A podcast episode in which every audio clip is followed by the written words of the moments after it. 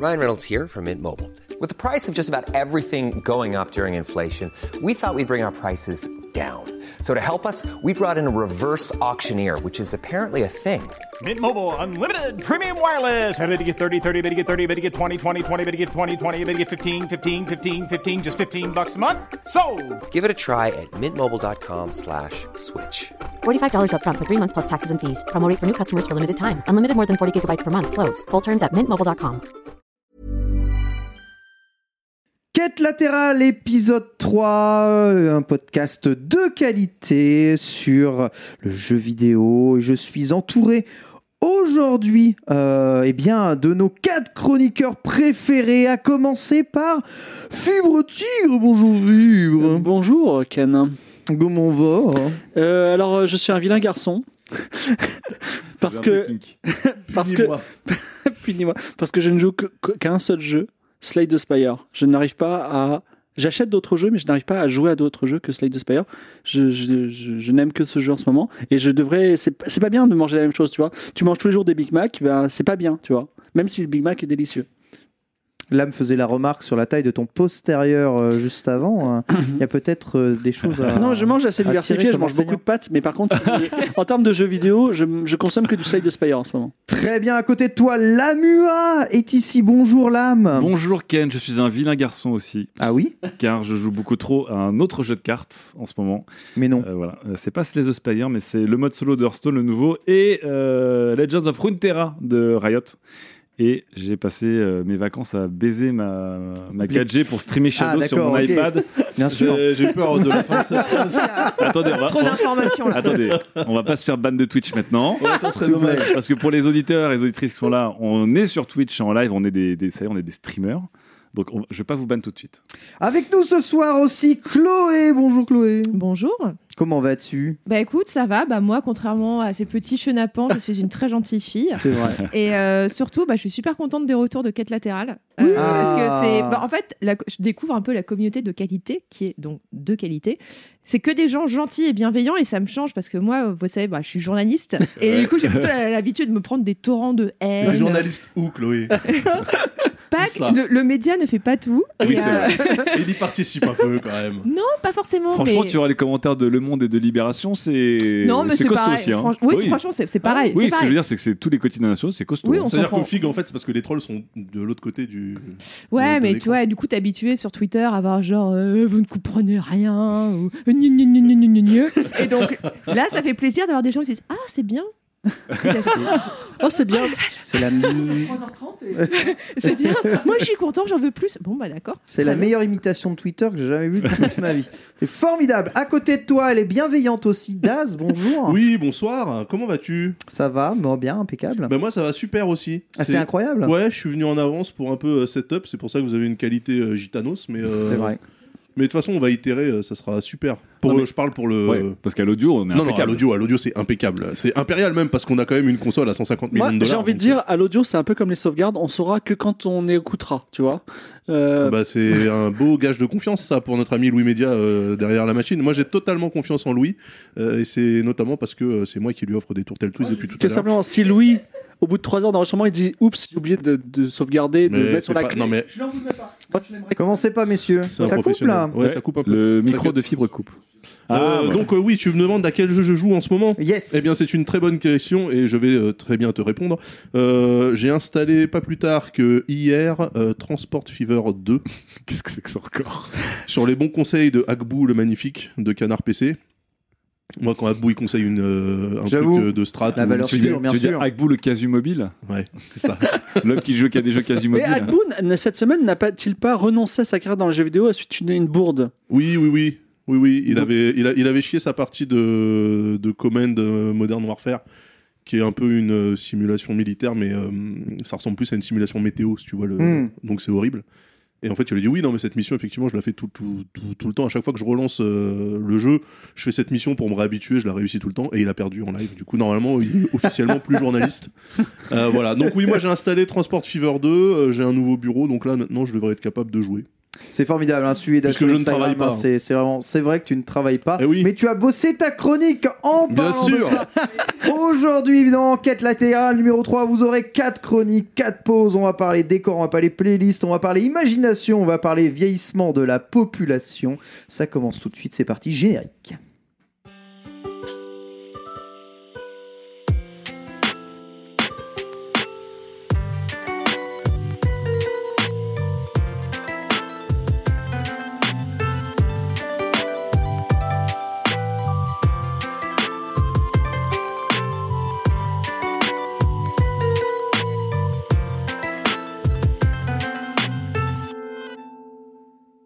Quête latérale, c'est votre podcast jeux vidéo de société de qualité. Et aujourd'hui, euh, je me tourne vers Daz, mon petit Oui. Dazouné, pour la première chronique de cette émission. Daz, tu vas nous parler aujourd'hui de comment tu as découvert le monde Oui. avec les décors de jeux de combat.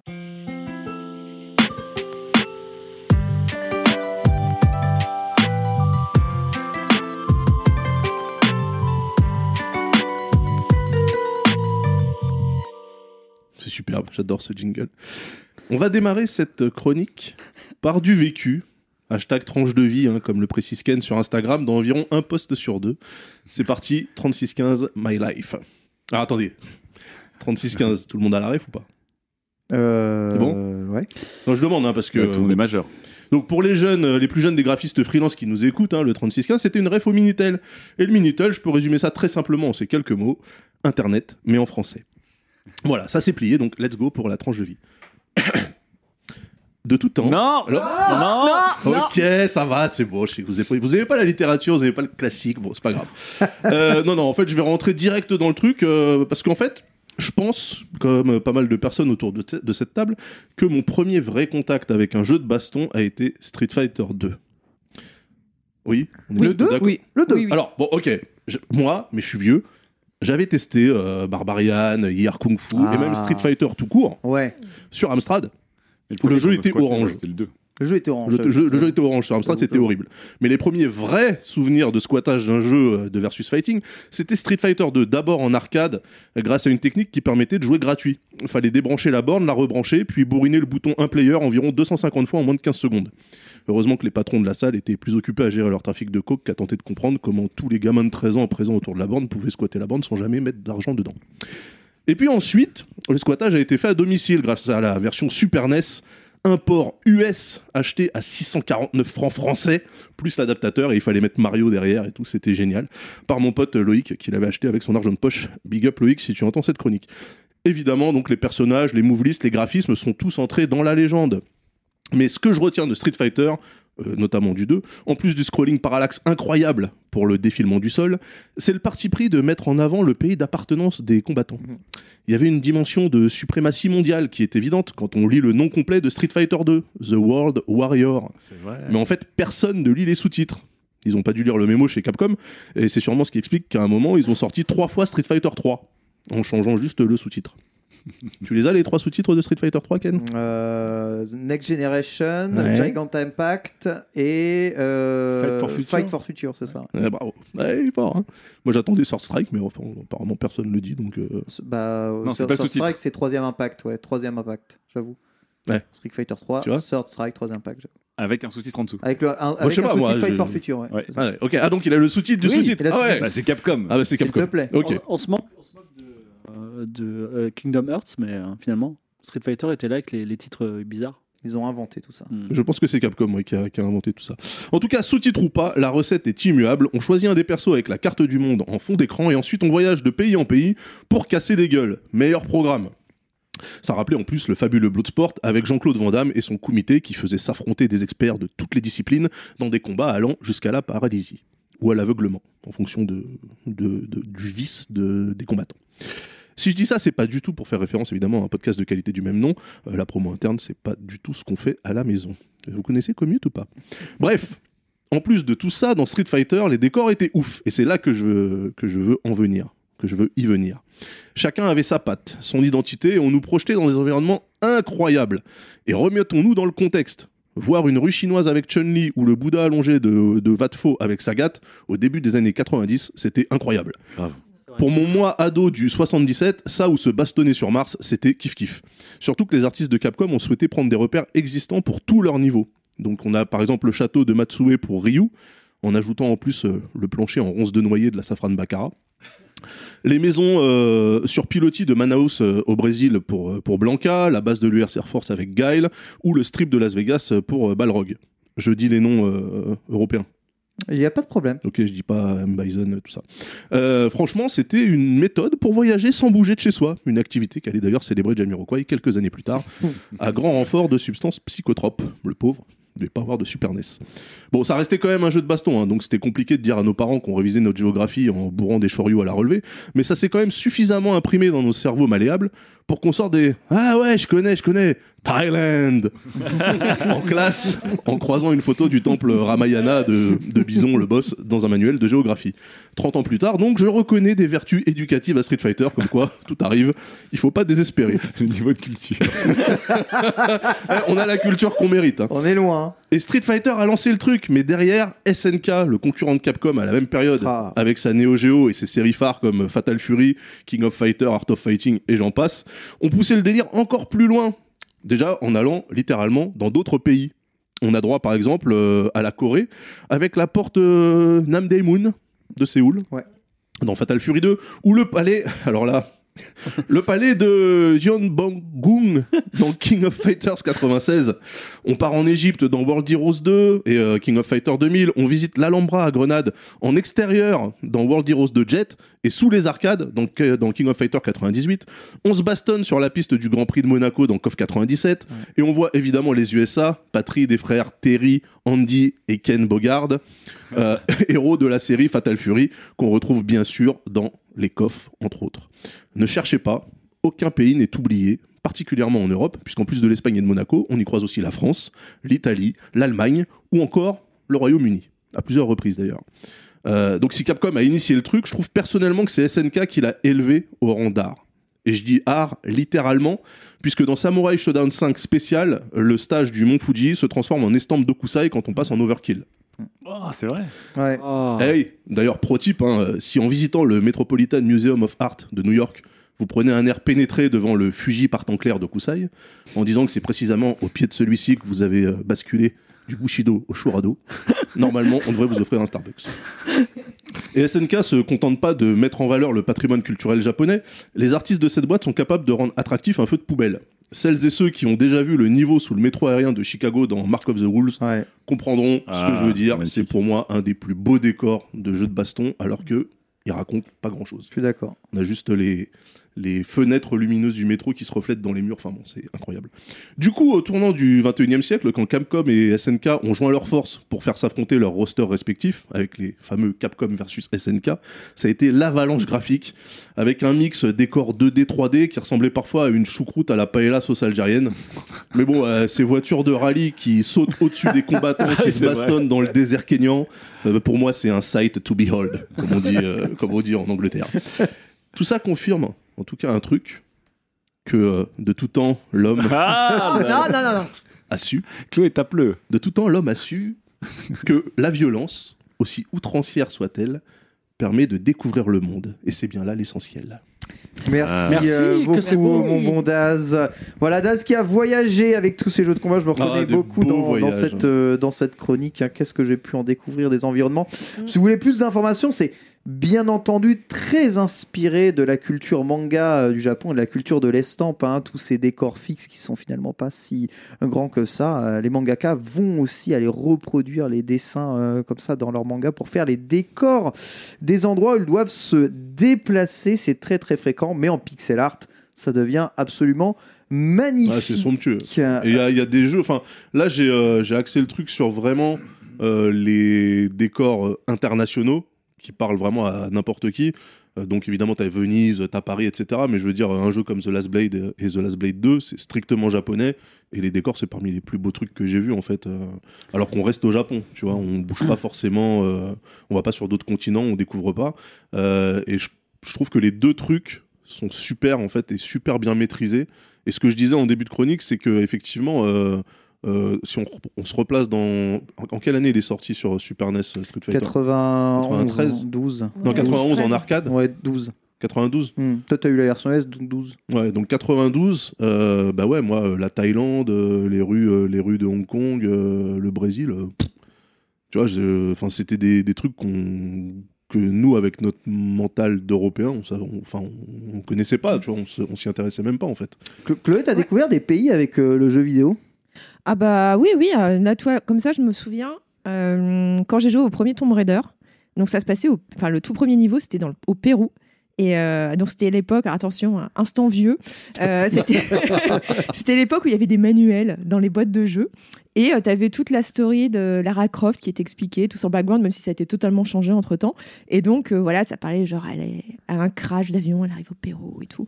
Et ça me. Enfin, j'étais genre, waouh, c'est incroyable parce que j'avais genre une idée très très vague de ce que pouvait être ce pays. J'avais trouvé ça génial en fait de voyager avec Tomb Raider et de découvrir. euh, bah, plein, plein de choses, plein de, plein de nouveaux, pas d'autres pays, euh, des, des, des trucs archéologiques et tout. Bah ouais. Enfin, mais là, quand tu parlais de Street Fighter 2, du coup, ça m'a rappelé quand j'y jouais quand j'étais petite. Et euh, donc, c'était chouette aussi de découvrir des, des autres, euh, des autres pays. Mais j'étais aussi un peu frustrée qu'il n'y ait pas de trucs français. Et, euh, et je crois, si je me souviens bien, côté Europe, il n'y avait que Vega pour l'Espagne. Ouais. Et, Ouais, euh, ouais. Après, prédatant européen, Il y a ouais. eu Camille Ouais. avec l'Angleterre, je crois, mais c'est vrai. Ouais. Ouais, mais Camille, c'était dans Camille, Super. Oui, mais c'était Oui, après. Ouais, c'est vrai, c'est après. C'était ouais. après. Et du coup, je me souviens, j'avais ma petite frustration ch- franchouillarde, très France profonde, en me disant c'est dommage quand même qu'on n'ait pas un héros euh, français ou. Ouais, après, il y a euh, eu européen. Rémi et il y en a eu plein d'autres Ouais, c'est venu plus tard, en fait. euh, et, Est-ce que tu aurais voulu qu'il fasse ton village, d'où tu viens? Ah, je sais pas. Mais euh, ouais, je me souviens, c'était une petite frustration. J'ai ouais, il y a quand même beaucoup de Bah, pays d'Asie. mais Dans le premier, euh, on rappelle, il y avait que 8 persos, ce qui, est- ce qui paraît absolument famélique euh, quand on regarde un jeu de baston maintenant avec un, un cast de 40 personnages. euh, Mm. il y en avait que 8. Et effectivement, euh, il y avait deux Américains déjà directs, euh, deux, Deux japonais. Deux Euh, thaïlandais, parce que deux Thaïlandais, le ouais. dictateur était en Thaïlande. Donc après, il restait plus qu'un Indien. Ce qui était incroyable aussi de voir Oui. euh, Oui. déjà un personnage indien et puis des décors, euh, parce que c'est vraiment le sous-continent indien et, et quasiment, même aujourd'hui, jamais représenté en fait euh, Enfin, dans les jeux auxquels on joue, ouais. dans les jeux. Donc, enfin, c'était c'était ouf quoi. Et puis surtout, en plus, le truc c'est que tu voyais ça. Et tu pouvais pas essayer de poursuivre l'expérience en allant sur internet, en allant sur Wikipédia pour dire tiens, je vais taper Bouddha allongé, je vais voir ce qui me sort, ce que me sort Ah Google oui. Images, tu vois. Donc là, à l'époque, c'était soit tu avais l'Encyclopédia Universalis, et tu avais peut-être une chance d'avoir une photo de 2 cm sur 3 Mm. quelque part qui parle de la Thaïlande, tu vois. Soit bah, tu la, la bibliothèque, soit t'attendais d'être en cours et de faire Oh, moi, moi c'était je l'ai vu dans. Street Mais du coup, ce qui était bien, c'est si je me souviens bien, c'est que tu avais vraiment la carte du monde en fait quand Ouais. tu choisissais ton stage. Et c'était pas juste la liste genre euh, stage Thaïlande, stage Japon, stage Non, non, t'avais la Bra- carte. Brésil. euh, T'avais une carte. Donc, et oui, comme tu dis, en même temps, tu apprenais, tu révisais un peu ta géographie euh, de jeune enfant.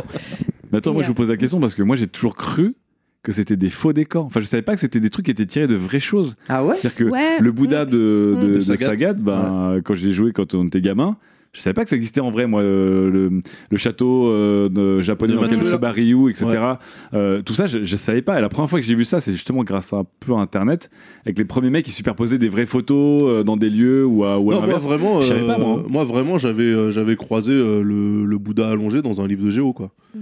Mais c'était pas euh, c'était pas en 92, hein, c'était bien plus tard en fait. Mm. euh, tu Et vois, en fait, j'avais l'impression que c'était des un peu des clichés en fait sur chaque pays. Ah oui, et que si tu vois, on avait fait la France, ça aurait été Tour Eiffel, baguette, euh, des mecs avec des bérets derrière, et Mais puis euh, des qui euh, passent au- en front. Tu, tu parles du film de Michael Bay, c'est ça? Non, mais, Mais d'ailleurs, le stage de la France La stage de la de France, King of Fighter 13, c'est exactement ça. hein. c'est Béret Ah. Baguette, euh, Ouais, euh, la Tour Eiffel. euh, des gens dans une deux chevaux, je crois, qui un peu. Fibre, tu en as gros sur la patate. Alors moi, c'était pas, j'aime pas trop les jeux de violence. Par contre, euh, j'aimais bien Pang.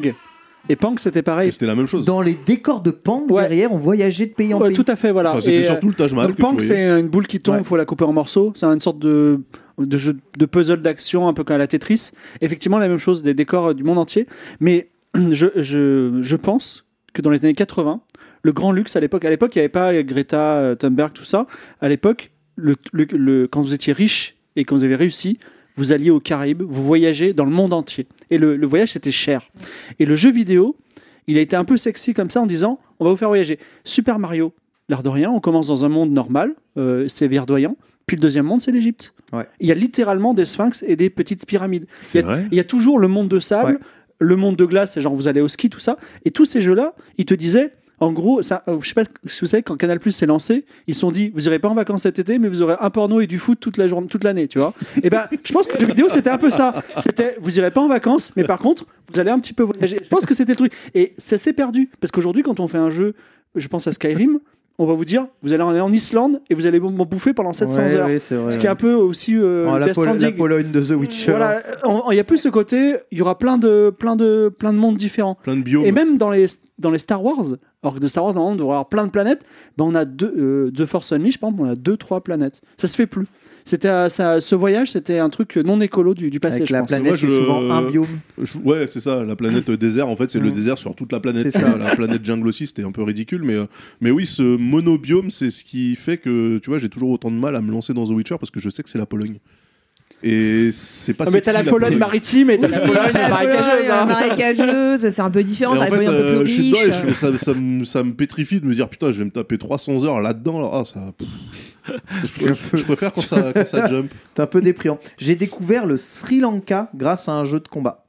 Toshiden. Il y a un personnage Ah. qui est Sri Lankais Toshiden. et il y a un Toshinden stage Toshinden sur Lanka. PlayStation, Toshinden sur PlayStation. Il y a un personnage Sri Lankais à l'intérieur. Je ne savais même pas que le Quel Sri perso Lanka existait. Je me souviens même plus du nom du perso. hein, genre- Bah attends. Toshinden, c'était des arènes cubiques. euh, Ouais, ouais, bah, Il ouais. n'y avait pas de décor, tu voyais rien en fait. Bah si quand même, t'avais un peu de décor juste derrière. Ah ouais. Toshinen, surtout, il- tu voyais plus parce que c'était était déjà texturé par rapport à non, Virtua c'était Fighter. du Goro shading. Alors ouais que Virtua Fighter, c'était du flat shading anguleux. Ouais. Toshinden, il y avait des dégradés en fait sur les faces, sur les polygones. Ah, je euh, confondais, je crois qu'il y avait des- déjà des Non, non, il n'y textures. avait pas de texture. C'était Tekken alors. Tekken, ouais. Ouais. Mais là, du coup, bah, justement, parlant de Tekken, tu me rappelles Tekken 3, euh, Warang. Et euh, alors, je sais pas, quand j'avais Tekken 3, euh, j'avais genre, je sais pas, euh, 14-15 ans. Tu vois, ça, Ouais, c'est- 14 ans. ça- et bah, à l'époque, la. Corée, personne n'en parlait. Et euh, c'était pas cool comme aujourd'hui. Et là, j'étais genre, la Corée? Warang Ça sonne bien Ça a l'air cool comme pays. Qu'est-ce que c'est? Et euh, voilà, j'ai un peu découvert, euh, enfin, Et en plus, très ouais. vaguement, genre le Ah, la Corée, c'est. Mais en plus, en plus, réellement, il y a, il y, a, il y a une inimitié euh, entre le Japon et la Corée. Ce qui fait que moi, ça m'a surpris justement de voir des persos coréens comme Kim Kapwan euh, Ouais. dans, dans la série des. euh, Bah, dans quoi? Dans Fatal Fury? Non, dans, dans Kim Kapwan, Fighters. c'est Fatal. Fury. Pour, pourquoi il y a des personnages de ces pays-là justement dans ces jeux-là? C'est parce que les jeux devaient atteindre aussi ces pays-là en Mhm. matière de, de vente. Donc, fallait des persos de chacun des pays. Mais je pensais, je pensais qu'ils étaient tellement protectionnistes ou en tout cas. euh, Bah, Peut-être que ça faisait vendre de taper sur du coréen. Non, mais- Ah ouais, peut-être. Ah oui, dans ce non, sens-là. non, parce que Kim, Kim est plutôt un, un héros dans, dans, dans le jeu, c'est plutôt un bon perso. Et, euh, et oui, c'était important d'avoir des personnages euh, coréens, c'était important d'avoir des personnages euh, chinois. D'ailleurs, Ouais. Chun-Li est le, limite le personnage principal Ouais. de, de Street Fighter. hein. Vois. Dans le solo, la quête, elle est plutôt tournée autour d'elle. hein. Oui, tout à fait.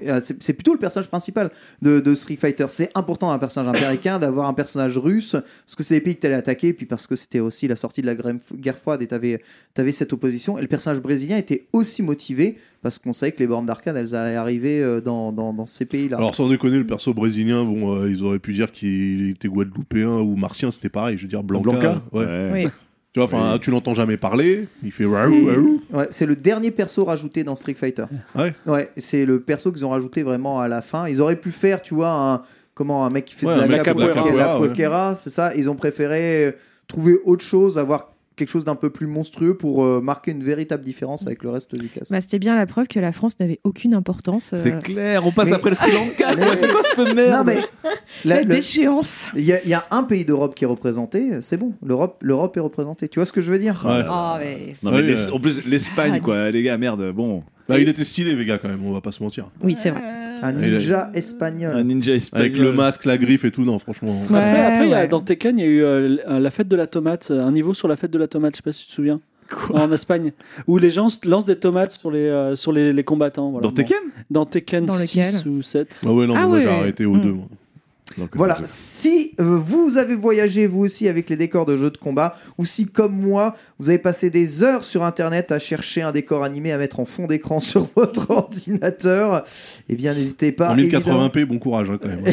à vous en faire part. On fait des choses merveilleuses avec l'intelligence artificielle. Aujourd'hui, on va marquer une première petite pause dans ce podcast et euh, on va partir un tout petit peu raconter quelques anecdotes ou euh, donner euh, eh bien nos coups de cœur ou nos coups de gueule du mois. Et c'est toi, Chloé, qui va commencer. En racontant une anecdote assez rigolote, celui de la multiplication des comptes PS4. Ah oui. Ah oui, bah en fait, euh, cette anecdote fait suite à une euh, discussion que j'ai eue avec Lame sur Twitter, euh, parce que Lame déclarait son amour des adolescents, comme quoi c'était des attends, génies attends, du numérique. Parce que ça, ça fait encore des phrases qui pourraient mal tourner sur les J'avoue, décos comme ça. je viens de- je viens de repasser la phrase dans ma tête là. Attends, excuse-moi, une discussion avec l'âme sur Twitter. Ah oui, c'est impossible. toi, c'est ça que t'as fait bugger. C'est impossible. Moi, c'est son amour pour les adolescents, mais bon. euh, Vous mentez, non, l'amour pour les adolescents, c'est pas grave. Mais le fait que l'âme discute sur Twitter, c'est impossible. Ah, mais Oui. parce que t'as pas Twitter Gold Ah, c'est pour ça. Ah, tu peux pas, peux pas avoir la Ah, discussion. ok, ok, ok. Donc, Lame disait que les ados étaient des génies du numérique et qu'ils inventaient des nouveaux usages. Moi, je disais, mais absolument pas, ils sont quand même pas forcément super doués. Et on nous a dit, il faut un débat là-dessus et tout. Mais sauf que, bon, bah, un studio 404 n'étant plus, Oui. tout soon, Tout soon. euh, et qu'il fallait quand même bien raccrocher euh, à Quête latérale. Et ben j'ai une petite anecdote là-dessus euh, qui concerne euh, alors une, une ado de mon ado de mon pardon une ado de mon adolescence une ado de mon entourage euh, qui a un usage bien particulier de ses comptes PSN. Aïe, aïe, aïe. Donc J'annonce du génie. J'annonce c'est du génie tout de suite. c'est du grand génie. Ah. Donc cette ado elle a eu pour Noël une PS4 et je précise qu'elle avait d'abord une PS3 ça va être important pour la suite. Donc peu après Noël, je lui demande, alors en essayant d'être un peu l'adulte cool, genre alors tu fais des top 1 sur euh, Fortnite et tout. C'est super cool. Et elle me fait ah bah non en fait j'ai pas pu télécharger Fortnite parce que euh, je me souviens plus de mon mot de passe PSN et donc du coup je peux pas me connecter au PSN et donc je peux pas télécharger Fortnite. Alors moi pareil je fais l'ado euh, l'ado l'adulte pardon l'adulte responsable je dis bah attends laisse-moi faire attends genre, je vais te faire une réinitialisation de ton mot de passe. Donc je me connecte sur le site du PSN euh, hop hop hop je rentre tout ce qu'il faut et le site me demande donc question de sécurité quelle est euh, la ville de naissance de cet ado? Donc je mets la vraie réponse. Ça fait Hum, erreur. Oh. Donc je me tourne vers elle, je dis T'avais mis quoi? Elle a fait euh, Je sais pas, euh, peut-être euh, France. Pour l'instant, tu démontres pas que c'est un génie. Hein, mais bon. ah non, mais justement, c'est pour dire, c'est pas. euh, bref. Donc France. Alors sur le coup, je dis Hein? Après, je dis Ah ouais, en fait, c'est pas con. Et donc, euh, bah non, ça marche pas. Et je dis Alors, t'avais t'avais mis quoi? Bah, je sais pas, peut-être mon département de naissance. Bah non, toujours pas, ça marche pas. Euh, et donc l'autre solution, c'était de mettre la date de naissance. Donc euh, Oui. pareil, je mets la vraie date de naissance. Eh, erreur. Je dis bah t'as mis quoi? Elle dit alors euh, au moins 1999 parce que comme ça, ça faisait un compte adulte majeur. ah je dis ah ok. Ah, ok les jeunes, d'accord, vous êtes comme ça. Bon, d'accord. Donc euh, je rentre son, sa, sa vraie date de naissance, mais avec une année de majeur. Ça marche toujours pas. Bref, on est totalement coincé. Et là, l'ado me sort. Bon, euh, c'est pas grave, je vais essayer de me connecter avec mon autre compte PSN. Et là, je suis attends, euh, t'as t'as deux comptes PSN Ah non, euh, mais en fait, j'en ai cinq. 5 Le plot twist. Le plot twist. Le génie. 5 Je dis, mais qu'est-ce que tu fous avec 5 comptes PSN Et là, il m'explique. J'en ai un public. J'en ai un semi-privé. Oula, J'en ai un encore plus privé. oula. Et j'en ai un autre où il y a personne qui peut voir ce que je fais.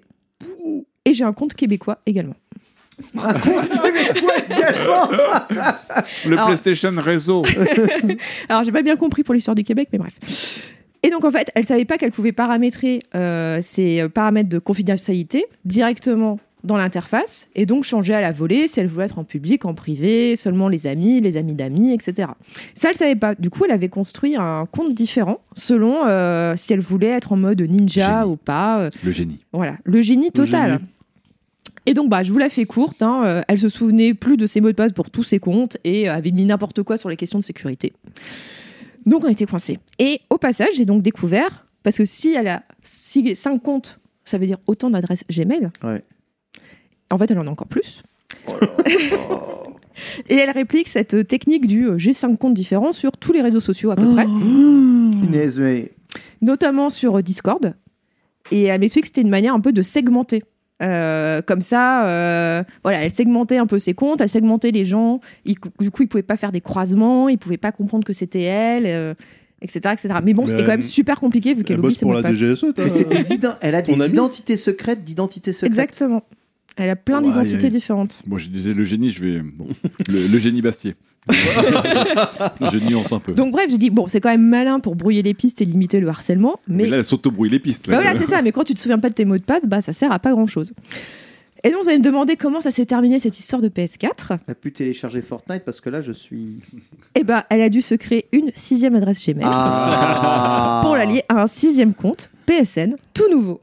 Merveilleux. Incroyable. Ça veut dire Bravo. que quand Sony, euh, quand Sony te dit euh, oui, nous avons euh, 657 millions, en fait, ça se trouve, il n'y a que 3 utilisateurs. non, mais, C'est clair. Attends, parce qu'eux, ils comptent les, les, les comptes individuellement, en fait. On en profite pour faire passer les pizzas que les gens du stream peuvent voir en live, mais que vous, auditeurs, Ouais, non, vous pour, J'aime pas euh, manger dans le micro. Pour Louis, euh, Louis Média, peut-être Ouais. On a le droit de manger, Louis Média. Mais d'une certaine manière, et c'est là où je vais dire que c'est un peu génie.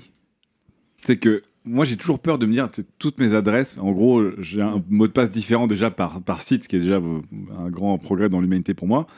Mais avec ma même adresse Gmail, où je dois tourner sur deux adresses en tout, quoi, peut-être. Mm.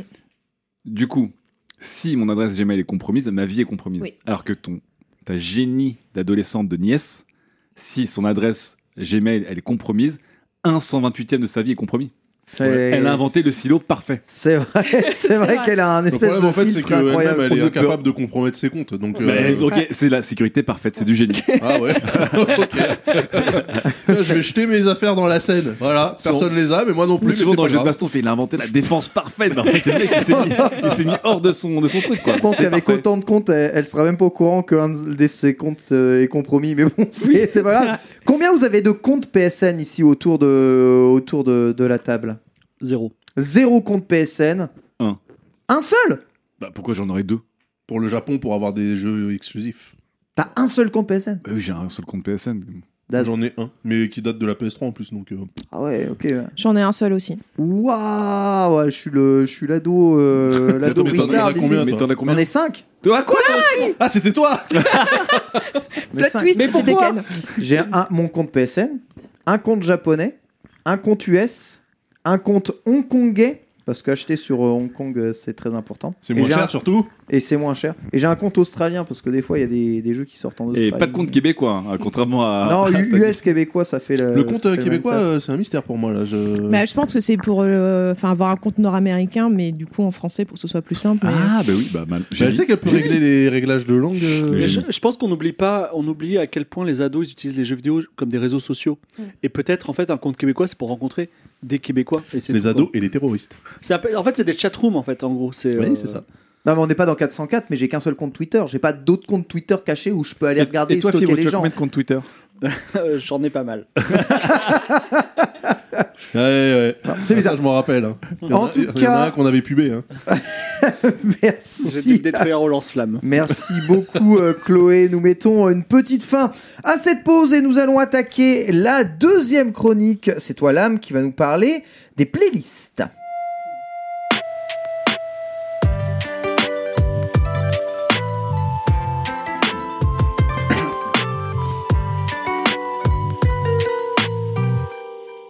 Les playlists, du coup.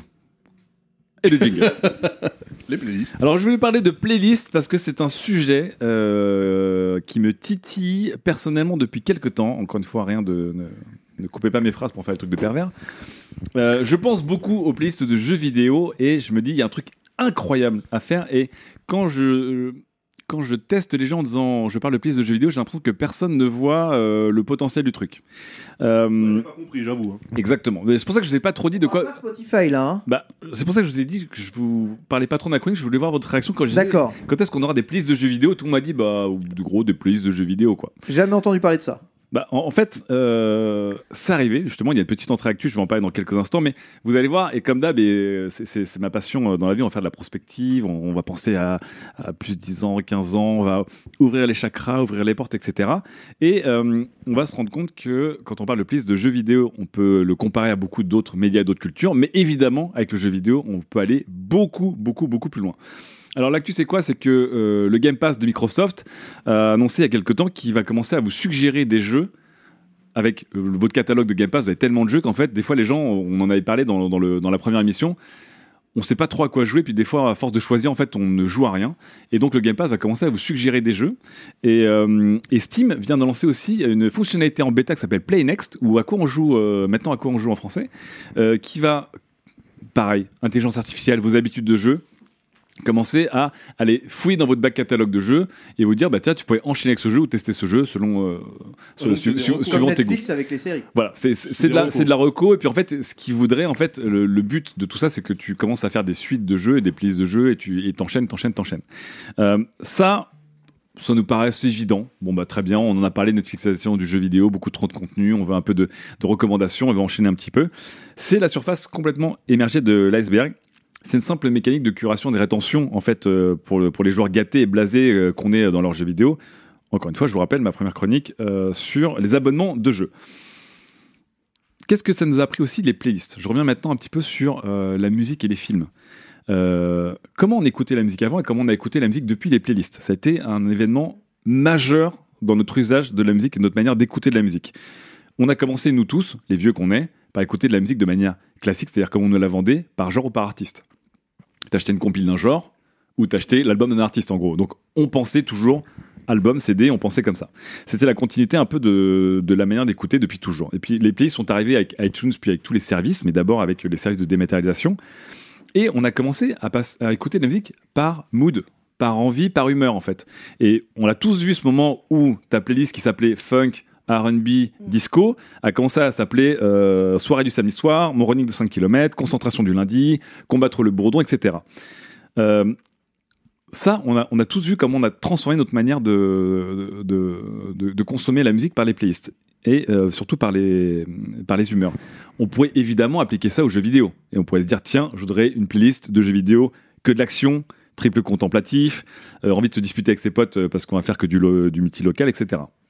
Pour l'instant, classique. Oui. Passons au niveau supérieur. J'invoque Ken Bogard parce que j'invoque Stadia. Pensons à Stadia. Une minute de silence pour Stadia. Sur le live, sûrement. Pardon. Je n'ai pas, je n'ai pas résilié mon compte premium. T'es abonné à le live et à Stadia ou tu parlais de quoi là? Hein? Le Stadia. D'accord. Le live, je sais pas. Alors, on pense à Stadia. Plus sérieusement, euh, on va pas trop se foutre de la gueule de Stadia, et puis euh, je pense aussi à Ken qui paye. hein. On a passé maintenant les trois mois. Donc les gens qui payent pour Stadia maintenant sont des gens qui volontairement continuent à payer pour Stadia. Non, Voilà. Ken, Je paie, j'y crois. full, full disclosure, on est entre nous, là, il y a personne qui écoute. Le, ton compte Stadia, tu l'as pas payé Comment ça va si C'est pas un cadeau d'influenceur, d'influenceuse de... Ah non, non, moi j'ai jamais de cadeau. Moi. Non, non, Rien il paye. tout. Moi je paye tout. moi. Ah, d'après la payé Thunder Edition, à 180 balles. euh, Ah, il, a, il a payé sa Founder Edition. J'ai payé ma Founder Edition, c'est pas 180 d'ailleurs Si, je crois. 140. Non, c'était 100 ouais, 130, 140. 130. Mais 30 encore C'est 130 et je paye 10, mois, 10, 10 euros par mois, deux jeux gratuits, soit dit, je, par mois euh, en passant. Alors du coup, on revient à Stadia, euh, qui est un service incomplet, et je vais rester sur une feature de Stadia qui moi m'avait excité à mort et qui donc n'est toujours pas disponible, qui était un équivalent de jump in en fait. Tu joues à un jeu et à un point précis d'un jeu, tu peux dire à tes potes peuvent te rejoindre dans un match de basket ou tu peux dire à tes potes tenez. euh, je suis à ce niveau de, de jeu et puis les gens qui sont abonnés à Stadia peuvent cliquer et te rejoindre en fait. Et le fait de pouvoir jouer un jeu, d'arriver à un état très précis dans une progression, dans un build, dans un avancement, des levels, etc. Et le partager avec tes contacts ou tes followers sur, euh, sur un service, je trouvais ça super excitant. Déjà, je, je me disais, j'imaginais ces sortes de checkpoints customisés qu'on peut se déposer les uns les autres, tu vois. Genre, euh, tiens, je vous ai fait un petit checkpoint juste avant la cinématique du lapin dans The Last of Us, par exemple. Ça, c'est aussi pour Ken Oh non. euh, et pour certains d'autres. Ou alors des checkpoints encore plus customisés. Dire là, je suis en tête de l'Indianapolis 500 dans Grand Turismo, il reste un tour à faire, mais je viens de chausser deux pneus pluie à droite, des deux côtés droits de ma voiture. Est-ce que tu pourras finir premier quand même? Donc, on peut faire un checkpoint très précis. Du coup, les gens se retrouvent au dernier tour d'Indianapolis avec des, des pneus que tu viens de chausser comme une grosse merde, mais t'es en tête, etc. Et là, tu dis, ok, déjà, ça commence à devenir intéressant parce qu'on commence à pouvoir donner pas partager des jeux, mais partager des moments précis et même les customiser. Là, vous commencez à voir où je commence à à en venir avec cette histoire Ouais, de playlist. complètement. Et ça m'excite. Voilà. Et là, je, un cauchemar. Là, je quitte Stadia, mais je réinvoque Ken encore une deuxième fois, puisqu'on va parler de Mario Maker. Puisque si on peut commencer à se dire qu'avec ces services d'abonnement et ce cloud, on a accès à des jeux immédiatement, si on peut imaginer qu'avec le système de jump-in, on peut créer des checkpoints très très précis dans la- l'état d'avancement d'un jeu, pourquoi ne pas commencer à faire des playlists d'instants de jeu customisés? Et là, on commence à avoir un truc qui devient excitant. Et on peut créer littéralement, comme dans Mario Maker qui crée des, des suites de niveaux, on pourrait créer des tunnels de moments de jeu, en fait. Euh, des, des instants, des enchaînements d'instants de jeu à terminer pour passer au suivant, par exemple. Quel enfer. Mais quel enfer. Et là, pas besoin d'expliquer, je vais vous donner des exemples en World Premiere, des exemples de playlists que j'ai imaginés. World Premiere. World Premiere. Les 10 pires boss des exclus PS4. Avec un boss rush, littéralement, qui va piocher des affrontements de God of War, Spider-Man, euh, Bloodborne et Horizon Zero Dawn. Tu en bats un, le service d'upload te télécharge directement au, moment suivant que ton pote a, a créé, et tu essaies de terminer la playlist qui serait un boss rush en passant de jeu en jeu littéralement, avec des boss, des boss, des boss, des boss. Complètement possible. Je suis fan de ouf de cette idée. Deuxième playlist, j'en ai pensé une pour Daz. Ah. Là, on va, on va essayer un truc. Cette playlist s'appelle Daz va devoir euh, tout piloter de plus en plus vite avec son pad.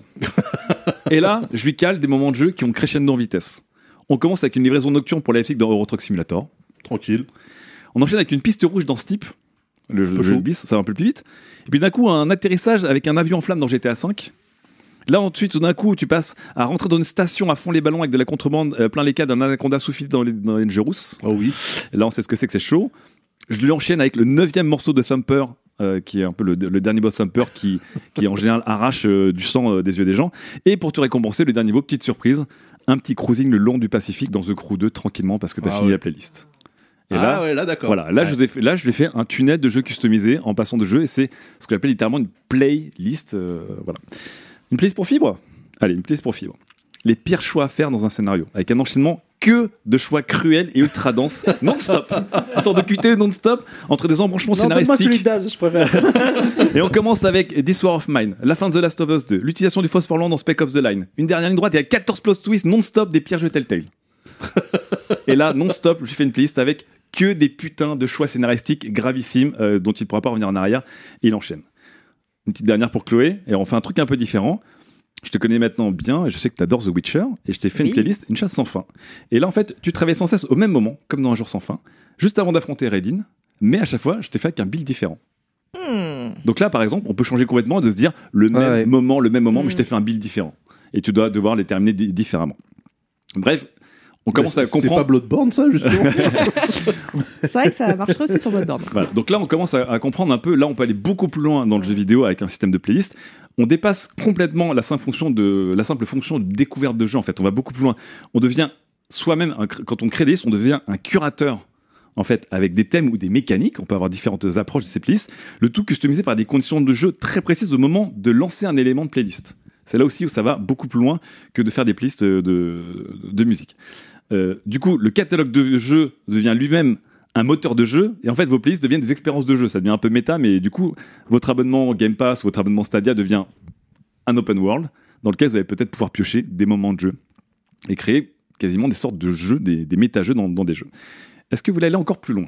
On peut aller encore plus loin on pourrait parler e-sport et speedrun Je suis déjà vendu là, hein, mais, Ouais. mais, euh, Ouais. je veux bien on que. pourrait parler spe- speedrun en créant des playlists compétitives, littéralement, à compléter par exemple le plus vite possible dans des conditions très spécifiques. Et là, le, le potentiel serait littéralement infini. Si c'est intégré dans le, service d'abonnement qui va donner les meilleurs temps, des leaderboards pour des gens qui ont mis en place des, boss rush par exemple ou des, niveaux très ardus, en fait, on pourrait avoir ca- carrément des communes dans les communes avec des organisations de tournois et de- ou de rush. Ça vous dirait d'enchaîner 666 hits combos à travers une séquence de Devil May Cry 5 et puis Bayonetta 2 et puis Astral Chain par exemple Euh, Qui arrivera à faire 666 combos en combien de temps, etc. Et, et tu compares avec tes potes. Ça veut dire que les jeux, ils se... les jeux communiquent entre eux parce qu'il faut bien qu'il y ait une instance au-dessus de ça qui comptabilise. l'intérêt, c'est ce que je vais redire après, c'est que tu as un croisement entre Netflixation et cloud gaming. C'est le seul moyen en fait de pouvoir passer d'un jeu à l'autre parce que tu n'as pas à retélécharger tous les jeux Ouais, à l'infini. Le but du jeu, c'est que si tu es en cloud, tous tes jeux sont disponibles en local dans ton data center, tu peux jumper en fait. Tu peux jumper. C'est pour ça que je pensais à l'idéal Ah ouais, que ouais. serait Stadia. C'est la promesse de Stadia. Hein. Voilà, c'est de pouvoir jump in à des moments très précis. Pas mal de promesses hein, pour Stadia. Je... Euh, N'empêche que. Je suis là, ouvrez les T'appuies sur un jeu, ça se lance instantanément. hein. Exactement. Stadia, t'as pas de loading quand tu lances un jeu. Donc là, tu peux littéralement battre un boss rush, mais effectivement, là, il y aurait une surcouche, par exemple, pour et effectivement dire est-ce qu'on Oui, peut enchaîner qui- 666 oui. combos en cumulé sur sous ces jeux? Mais c'est pour ça que je pense encore un, un cran plus loin. Mais on peut aussi aller des, des moments très drôles, et moments très même et très youtubables pour dire genre les meilleurs moments juste pour appuyer sur le bouton et tirer une roquette. Donc là, on arrive dans des conditions où, exactement à ce moment-là, un peu comme les Only Forward de, de, de Trackmania, t'as juste appuyé sur le bouton de tir à chaque fois et dans Call of Duty, puis dans tel ou tel jeu, puis dans Quake, etc. Tu tires une roquette, ça fait un effet incroyable, euh, et t'enchaînes, t'enchaînes, c'est juste pour le fun. On peut aussi utiliser, euh, par exemple, euh, avec quelqu'un qui a une grosse culture JRPG, les répliques les plus débiles de l'histoire de, des JRPG, tout enchaîner avec les autres, pour en fait, à la fin, recréer une histoire incroyablement C'est cohérente. ouf! C'est ouf! C'est ouf! Mais Je j'en peux plus. C'est ouf! J'ai- envie de vivre dans ce monde, c'est incroyable! Non mais c'est c'est incroyable ce qu'il est en train de raconter, c'est ouf! Soigne-toi soigne-toi juste convenablement, ça arrive. Mais c'est ouf tu vois, imaginons, imaginons qu'en fait, tu arrives à, comme les mecs qui disent, tiens, on va recréer Never Gonna Give You Up avec des mots de Obama ou de Trump. En fait, tu reprends toutes les pires répliques de Kingdom Hearts qui ne font aucun sens, et puis à un moment, quelqu'un arrive à te faire une histoire, et pour la carrière, tu regardes un truc, tu fais putain, mais ça marche! C'est incroyable! L'histoire est cohérente. Voilà, et là, c'est un truc, tu ne touches à rien, tu te laisses porter par la playlist. Incroyable. Et tu dis, putain, un mec s'est fait chier, tout comme les gens, par exemple, sur Spotify, faisaient des poèmes avec les chansons Spotify. Quelqu'un s'est fait chier à faire une playlist de ouf. Il a recréé un truc avec ça. Euh, et puis après, le truc plus classique, j'ai abandonné ce- le jeu à ce moment-là. Est-ce que vous allez le faire? Ou alors un que j'ai bien aimé, parce que je sais pas pourquoi j'y ai pensé. Vous sautez une fois dans Assassin's Creed 1 et vous chutez pendant 15 minutes non-stop dans toutes les bottes de foin de la saga. Oui, tu sautes, et après tu tombes à, à Constantinople, C'est euh, incroyable. à Paris, à C'est Londres. incroyable. Je veux, Florence. je veux vivre ça. Top tendance. Voilà. Putain, et du coup, là, j'ai deux idées de, de playlists Ah bah comme justement, ça. attends, qui bah, seraient- qui seraient- ouais. Ah, Mais, si tu je veux. vous poserai la question, mais euh, quelles sont vos idées Je suis Euh, content. là, comme ça, j'ai un truc très feel good euh, qui serait genre euh, tous les chiens du jeu vidéo que tu peux caresser. Genre, euh, Pet the genre dog. oh, pet the dog tout le temps. Et aussi les chevaux des jeux vidéo. Parce que comme ça, tu peux comparer, parce qu'il y en a qui sont quand même très très pourris, il y en a qui sont excellents. Et en fait, ce serait genre un, un, un ride. Euh, pareil, genre de 15 minutes, mais avec genre un coup le cheval de Zelda, un coup le cheval de Skyrim, un coup le cheval de Red Dead, un coup le cheval de Ouais. je sais pas quel autre jeu, et euh, avec genre des chevaux très très pourris, des chevaux euh, plutôt cool. Est-ce que la playlist s'appellerait Oh Pépère? Il fait Oh Pépère à chaque fois. Non, elle s'appellerait. euh, Ah, comment ça s'appelait? Toi et moi contre le vent. Toi et moi, on est gagnants. Si vous avez la référence, bravo.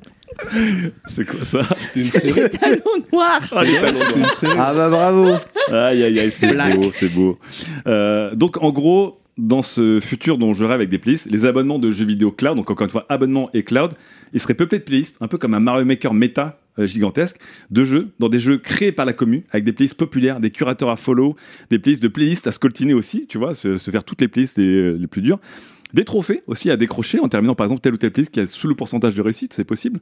Et en fait, on aurait des gens qui joueraient littéralement à des samples de jeux dans des jeux avec des gens qui auraient des playlists extrêmement raffinées les unes les autres. Alors maintenant, on va passer aux critiques parce qu'il y a évidemment des, des- des critiques à ça. Et je jette, je garde un bout d'œil dans le chat de Twitch, qu'il y a des gens qui nous regardent et des gens sont là genre oui, Tu mais peux pas t'en empêcher. C'est des formations professionnelles. Par exemple, Carrie Bourgeois qui dit oui, cette chronique est révélatrice d'un écœurement des jeux, une lassitude et donc une envie de plus. Tout à fait, j'allais le dire. Bravo, Carrie Bourgeois. Alors, justement, euh, j'avais prévu cette critique, évidemment. Euh, parce que cette critique des oui, mais avec les playlists, les, gens vont de- les joueurs vont devenir des fainéants et tout découvrir sans avoir galéré, comme le voulait la vision originale de l'auteur, par exemple, ce genre Oh de là critique. là. Du calme, Jean Gatekeeper, du calme.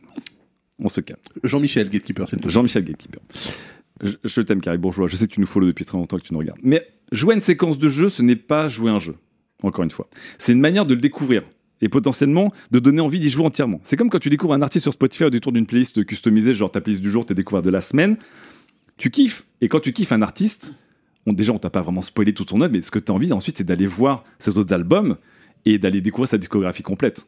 Ça, c'est important. Donc, en fait, on ne, je pense pas qu'on gâche un jeu vidéo avec un euh, juste parce qu'on a pu accéder facilement euh, à une séquence de jeu. Euh, c'est pas grave en fait. C'est pas toute l'expérience d'un jeu.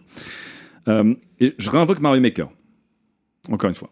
Pour que les gens disent oui, mais à ce moment-là, on peut faire- aller dans n'importe quel jeu, tout prendre, etc. On va mettre une petite limite, ça fera plaisir aux gens. Pour ajouter une séquence de jeu, il faudra que l'auteur de la playlist y soit réellement arrivé. Ok.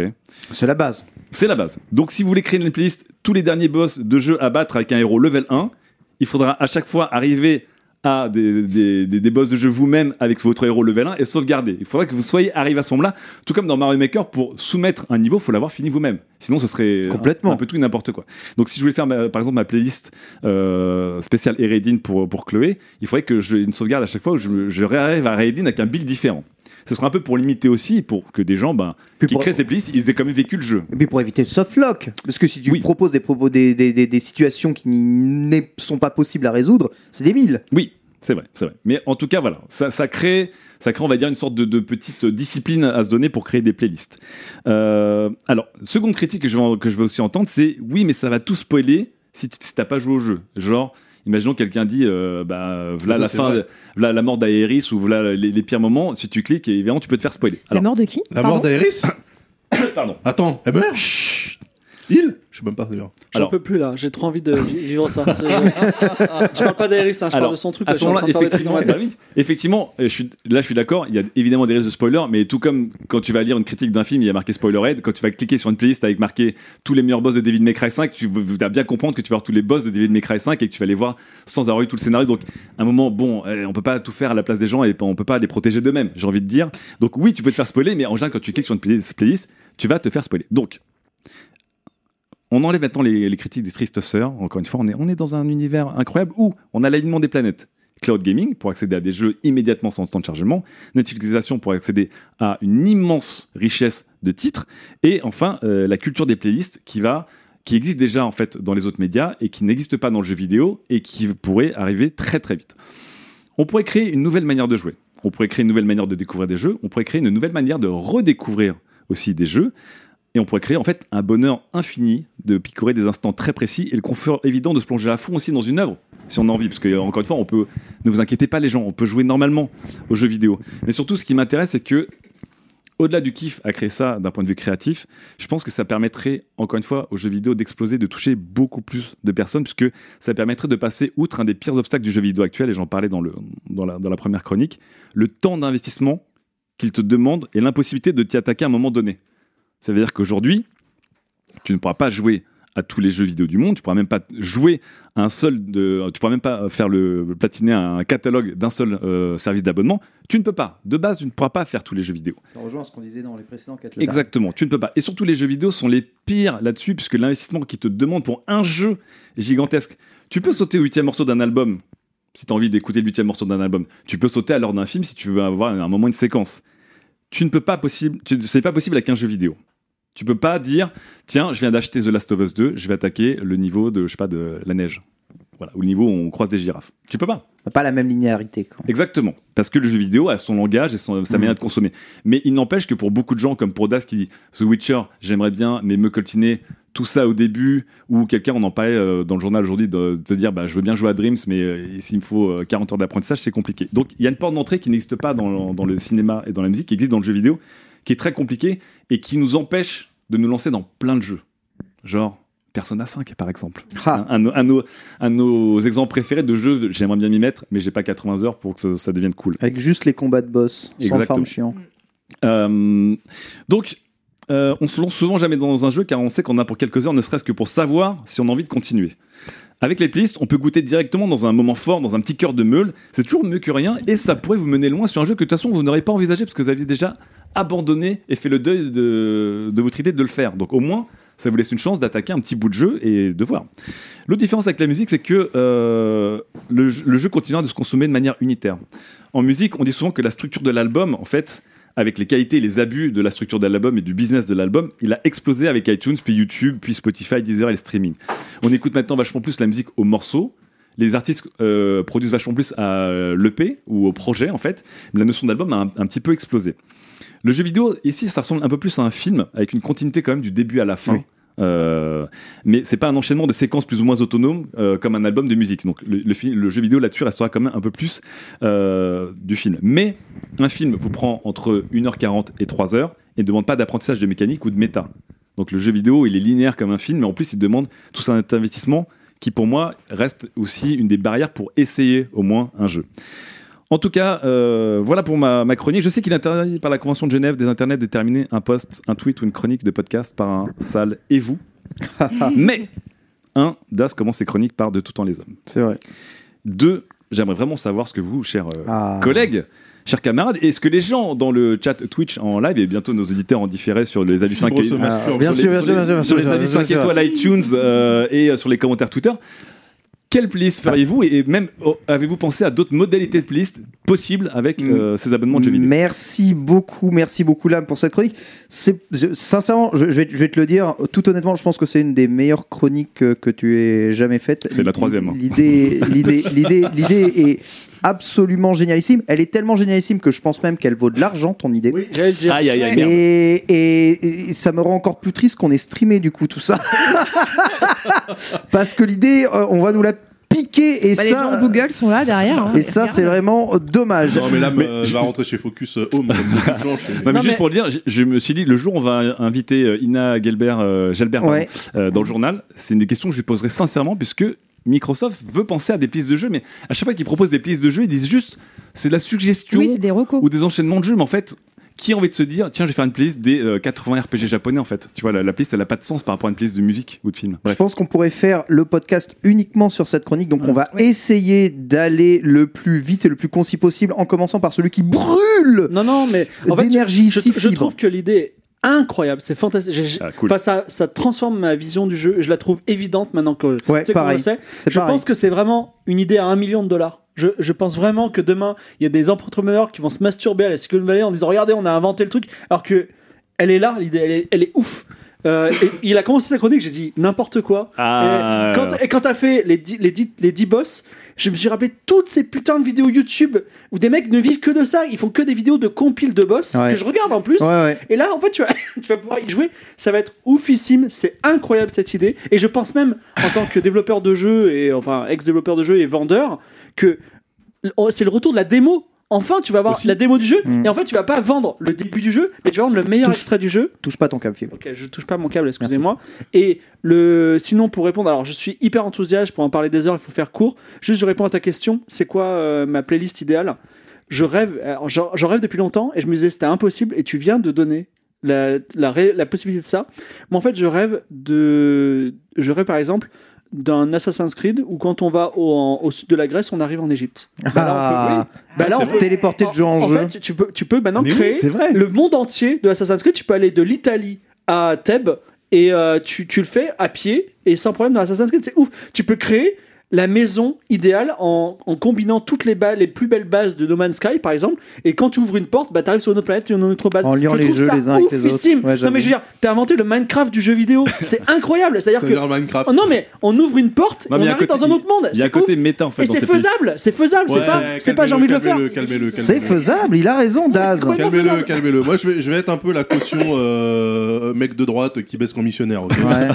Euh, là, moi, ce que l'âme il a décrit, j'appelle ça le cauchemar. C'est la génération MTV, c'est la génération 2 secondes d'attention, c'est insupportable. Mais c'est comme ça. Avant, les, avant, avant Mozart, il faisait des trucs de 40 minutes. Maintenant, on se tape des, des chansons de 3 minutes. Ouais, et dans Demolition. Man, ils écoutaient des, des petits posts, des petits posts Oui, de pub de c'était- 15 secondes. C'est comme ça, c'est le sens de C'était pas l'histoire. beaucoup mieux non plus. C'est quelque chose en plus, Daz. C'est en plus. Tout ce Oui, qui est en non, plus, fait- en tout ce qui est en plus euh, n'est pas mauvais. Non, mais ça participe. Ken, a raison parce que c'est ce que je dis vraiment. Ça ne t'empêche pas de découvrir le jeu normalement en fait. Oui, mais en fait, le problème, ce qui va se passer là, c'est de la même manière que des gens se mettent à mettre les miniatures YouTube qui savent vont attraper l'œil du visiteur sur le site, les développeurs de jeux ils vont se mettre à faire que des moments de jeu qui seront playlistables en Mais c'est déjà le cas. non, C'est déjà non, le non, cas. non, non, et du coup, et du coup, en fait, on va se retrouver avec un, un genre de, euh, de, de, Je je suis pas sûr que tu puisses penser un jeu pour de la playlist. C'est trop complexe par rapport au jeu. franchement, Par contre, tu te dis. des et- séquences, des séquences vraiment calibrées où le mec se dit cette séquence-là, c'est non, parce qu'en pile fait- pour la En playlist. fait, c'est- toi en tant que joueur qui définit le début et la fin de la séquence, en fait. C'est- Oui, c'est mais pas en, fait, en fait, ce qui va se passer, c'est que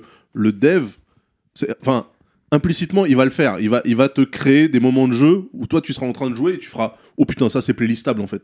De la, même, manière que des fois, tu entends des morceaux, des remixes que tu connais pas et à un moment donné, tu as un moment dans le. Enfin, t'as, t'as- t'as un passage du morceau où tu te dis putain, mais Mais t'as ça, des- je suis obligé de le mettre dans t'as- ma playlist t'as des morceau épique. Mais, euh. euh, et ça existe déjà. T'as des séquences de bravoure dans des films pour alimenter les trailers. T'as les bonnes pages qu'on appelle Oui, dans les mais en livres. fait, le c'est problème, c'est aussi écrit pour qui- attirer le chaland. Ça empêche pas Pas le en livre même temps, s'il d'exister. vous plaît. Ouais. Oui, mais qu'est-ce qui va se passer en fait si justement. euh, parce que Mais on va tous être créateurs. Non, mais C'est attends, la- fantastique. La, la consommation, la consommation, moi je trouve ça cool. Le problème de la consommation, c'est que du coup, l'industrie se met à se calibrer pour ce mode de consommation. Et c'est pour ça qu'on a euh, en radio des morceaux calibrés pour la radio qui durent pas plus de 3 minutes 12 et que, et que Mais- en termes de. En termes t'avais de... des jeux qui étaient, on a parlé de l'arcade, t'avais des jeux qui étaient calibrés Eh ben pour l'arcade, des jeux qui sont calibrés pour le casu. Ce que, En ce, fait- que, ce que tu, ce que tu, euh, enfin, ce que moi je, je sens quand tu, euh, quand tu parles de ça, pour moi effectivement, Fibre parle des vidéos YouTube machin. Pour moi, en fait, j'ai juste vu un retour à l'arcade, c'est-à-dire l'amusement instantané, des séquences courtes, etc.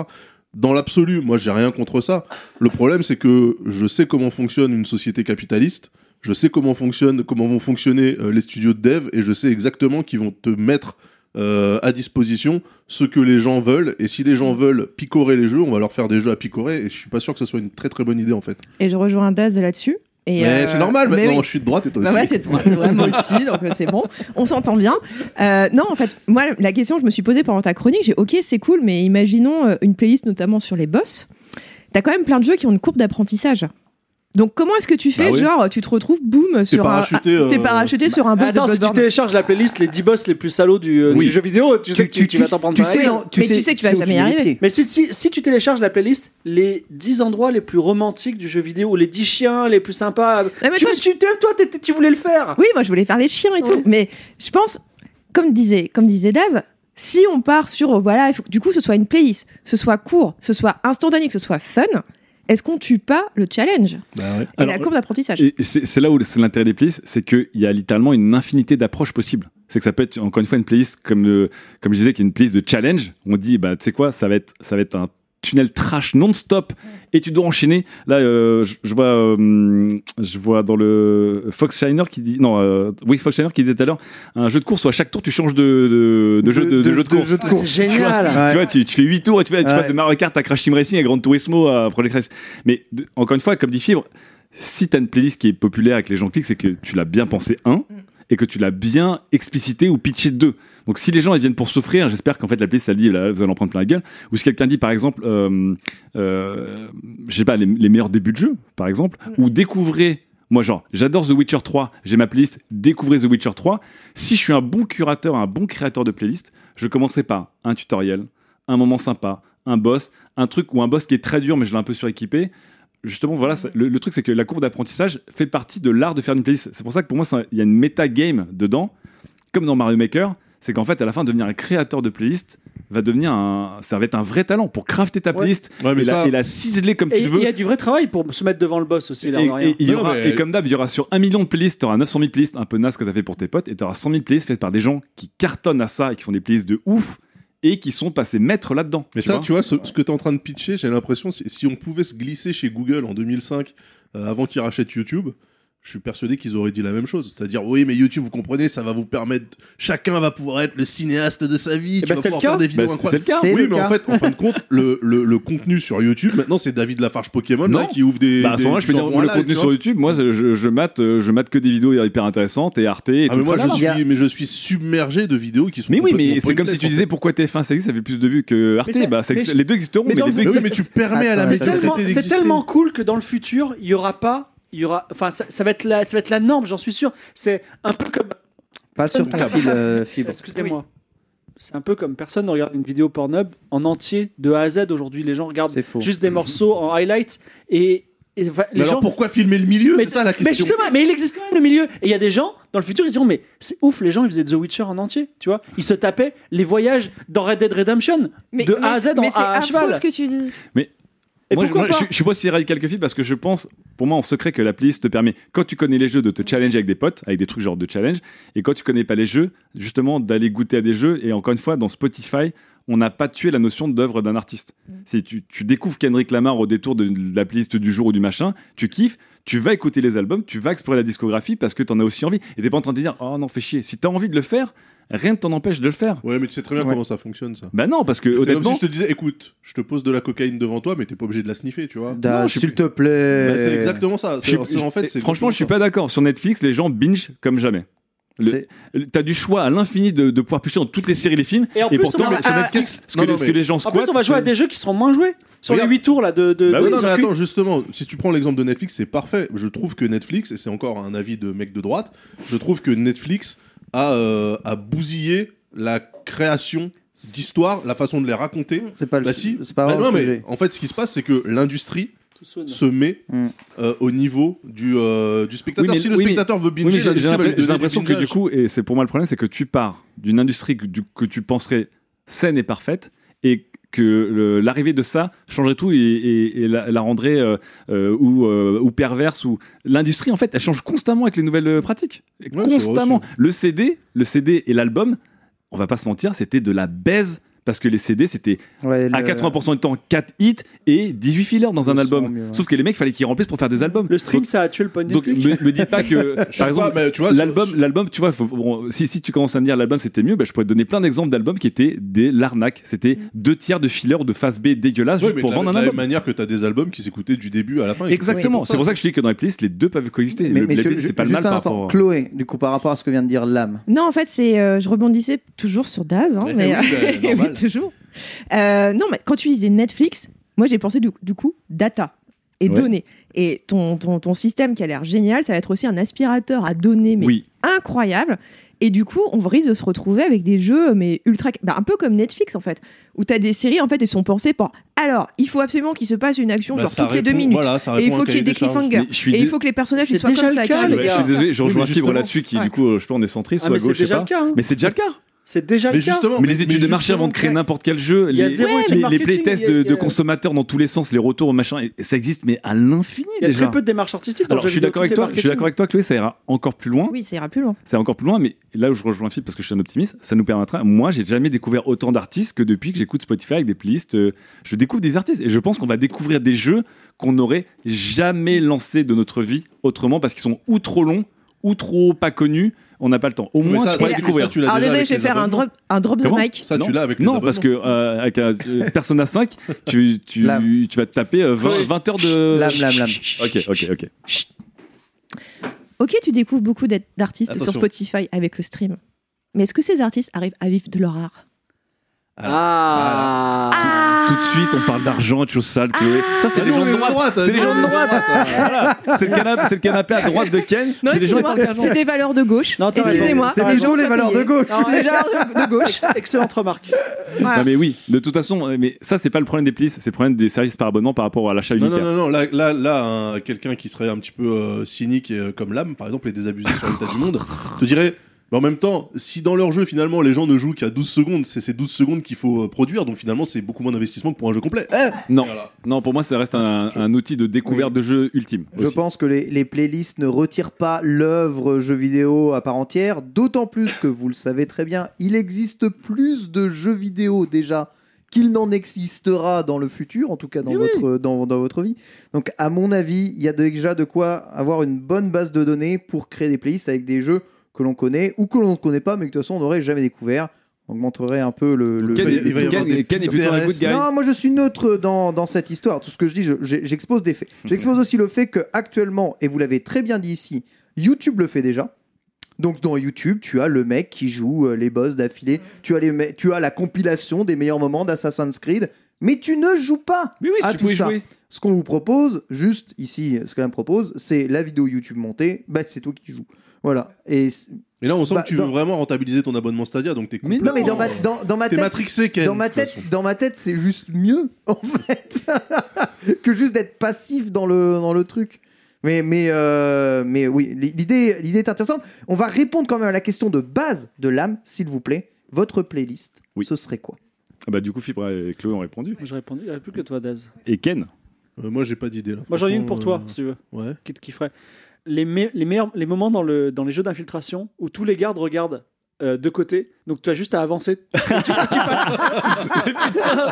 un, un forward on dans des d'infiltration, mais putain, mais c'est. Me dis pas que c'est pas génial C'est ultra C'est- kiffant. Oui, oui, c'est marrant. C'est avec un truc à la Trackmania. un kiff de ouf T'as- T'as tu as la compilation des IA les plus stupides de Mais, tu vois, l'histoire mais comme dans Trackmania, tu te dis non, ça peut pas passer. Tu sais, à chaque fois, tu frôles 20 millions de trucs parce que le mec, il a customisé la police, mais genre mm, au poil et tu passes tout droit. Mais putain. Cette idée est diabolique. Moi, je serais beaucoup plus terre à terre. Alors, je rêve vraiment de me faire un kiff absolu où j'affronte tout dans tous les jeux de combat où Guiz Howard est présent. Guiz Howard dans tous les jeux de combat lui et les la en- gueule je lui pète la gueule et il tombe de l'immeuble et je lui pète la gueule et il tombe de l'immeuble et, j'appellerai ma playlist Untitled Guiz Game. oui C'est bon. Ah, pendant les 27 minutes de la chronique de l'âme, je sais qu'il a réfléchi à, à ce C'est bon, on a gagné. On sait qu'il y a- il y, a beaucoup trop de trucs fun à faire pour pas les faire. Du génie. Voilà. Est-ce que ça arrivera? L'avenir a-t-il été prophétisé dans Quête latérale On le saura une fois que l'homme qui aura piqué l'idée de l'âme se sera fait beaucoup d'argent sur le dos de cette chronique. Ne répétez rien.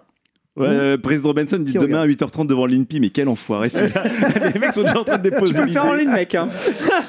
Ouais, lâche ton sub au moins si tu fais fortune grâce à Merci beaucoup pour cette chronique. Je suis désolé, il y avait évidemment- évidemment énormément de choses à dire, mais il faut qu'on avance, sinon on n'en s'en sortira pas. Peut-être reviendrons-nous là-dessus. On va marquer une deuxième pause et venir avec euh, Daz sur un sujet euh, très très Ah, c'est déjà moi. un sujet extrêmement compliqué Ouais. euh, puisque Daz se plaint. Ouais, c'est un coup de gueule. C'est un coup de gueule. euh, voilà, j'avais envie euh, de, de laisser éclater euh, mon euh, qui a été du coup euh, complètement euh, enrichi par la chronique de l'âme juste avant. Euh, il n'y a pas, à l'heure actuelle, de bons jeux de simulation sous-marine moderne. Qu'on ne me parle pas de Subnautica, C'est un super jeu pour toi. qu'on ne me parle pas de Subnautica. Subnautica, c'est un jeu Sil- spatial sous l'eau. Silent, euh, je sais pas quoi. Bah, Silent Hunter, c'est des U-boats à la con. Ouais. Cold Water, c'est pas réellement une simulation. Moi, je veux une simulation. Tu vois, on a Le Chant du Loup qui est sorti, Vive la France, Cocorico.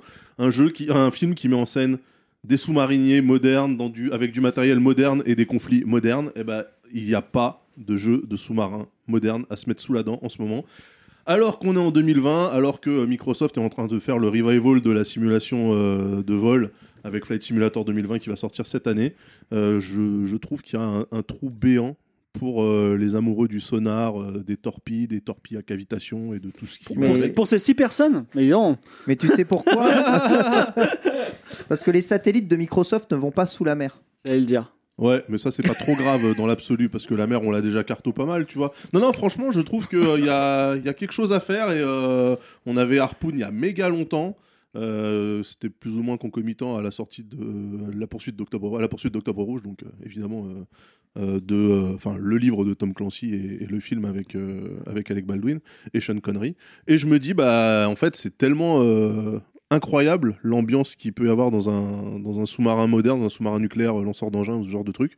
Je trouve ça un peu dommage qu'on n'ait pas. euh, effectivement, tout le monde, tous ceux qui se sont lancés dans la simu, peut-être pour des raisons aussi de, simplicité, euh, de pas s'emmerder à essayer de modéliser un sonar, machin, etc. En fait, ils, se sont arrêtés euh, au U-boat de la Seconde Guerre mondiale. Alors, c'était super cool, tu vois, les Silent Hunter euh, 1, 2, 3, 4. Chouette, cool. Mais moi, j'aimerais vraiment un, jeu moderne, en fait. Je trouve que y a, et ce qui n'existe absolument pas, même en ancien, c'est une simulation de sous-marin dans laquelle tu es vraiment dans un sous-marin, comme dans Subnautica des eaux, où euh, dans Subnautica, ça m'est arrivé de retenir mon souffle pour vraiment faire zéro bruit, tu vois, parce qu'il y avait un énorme monstre qui passait à côté. Et ça, en fait, c'est toujours des jeux très abstraits, très militaires, alors que vraiment un Bah sous-marin. non, mais justement, là, l'intérêt, ça serait vraiment un, un jeu, euh, une simu, quoi, une simu première personne. euh. tu, tu, tu, tu peux Mais aller dans le sous-marins périscope. militaires ou pas? Genre, Oui, est-ce que des sous-marins, oui, oui. des, genre les sous-marins de, des très grandes profondeurs euh, Ouais, mais en fait, les sous-marins qui sont pas militaires, c'est des bathyscaphes, tu vois, c'est des trucs euh, de 1 mètre carré. En fait, l'intérêt là, c'est un sous-marin. En fait, c'est vraiment le sous-marin avec euh, 110 personnes à bord, euh, tu vois, euh, un plan de navigation, euh, je sais pas, une patrouille à faire dans le, le, le golfe Persique, tu vois, ce genre de truc où effectivement, à un moment donné, il faut marcher sur la pointe des pieds, tout le monde est en alerte, t'as les mecs, les opérateurs sonars qui sont à fond pour essayer de classer euh, un bruit qu'ils ont entendu, etc. Ce truc-là, les enjeux qu'il peut y avoir, stratégiques, etc., c'est génial en fait. Et il n'y a aucun jeu qui le propose. Et les jeux qui le proposaient, c'était pendant la guerre froide, pendant l'affrontement euh, voilà, Tout entre, l'Est et l'Ouest. Mais depuis, alors que euh, c'est une discipline qui justement euh, est sur le devant de la scène, nous on le sait même pas, mais c'est euh, toutes les informations qu'on récolte, bien souvent pour, par rapport à des opérations qui sont faites à, à l'étranger, c'est des sous-mariniers qui, euh, qui, euh, capturent, euh, qui capturent l'info, qui vont récupérer des plongeurs, de- des nageurs de combat, etc. et qui ramènent en fait l'information pour qu'elle puisse être processée par les services, euh, les services de renseignement. Et en fait, bah, tout ça, on l'a pas quoi. Das Clancy. Ouais, bah ouais, Das, euh, Das Flynn aussi. C'est formidable. Ça fait très plaisir, hein, Daz, puisque c'était mon daron qui avait acheté la Mega Drive et du coup j'avais que 4 jeux sur Mega Drive. Sonic 1, Très euh. Formula One Lotus Challenge, Il était bien. F22 Interceptor, C'était pas terrible, mais c'était bien quand même. 688 Attack Sub, Là, la simulation de sous-marin, full en anglais. Je te fais une playlist avec Tu peux, tu me faire une play- tu peux me faire une playlist C'est vraiment formidable quand t'as 11 ans et que le seul jeu que t'as à te mettre sous la dent c'est 688 attaques sub. Je te prie de croire que ta vie c'est bien de la merde. Donc faites-moi plaisir. tu vois le traumatisme, c'est pour ça que le mec Voilà. est passé chez Nintendo tout de suite euh, dès qu'il a vu de la couleur. et vois, ouais. Ah ouais, c'est à ça, les- c'est ça que ça ressemble les jeux Ah, c'est d'adultes. ça un jeu. Allez, salut Allez, c'est bon, on se casse. Non, non, mais voilà, il y a, il y a- il y a, euh, justement, euh, le, on parlait d'Agbou en début de cette émission, il y a euh, Commande Modern Warfare là, qui est sorti. Ce truc-là, je le disais, ça ressemble plus à une simulation météo avec des cartes tactiques, satellites, machin, etc.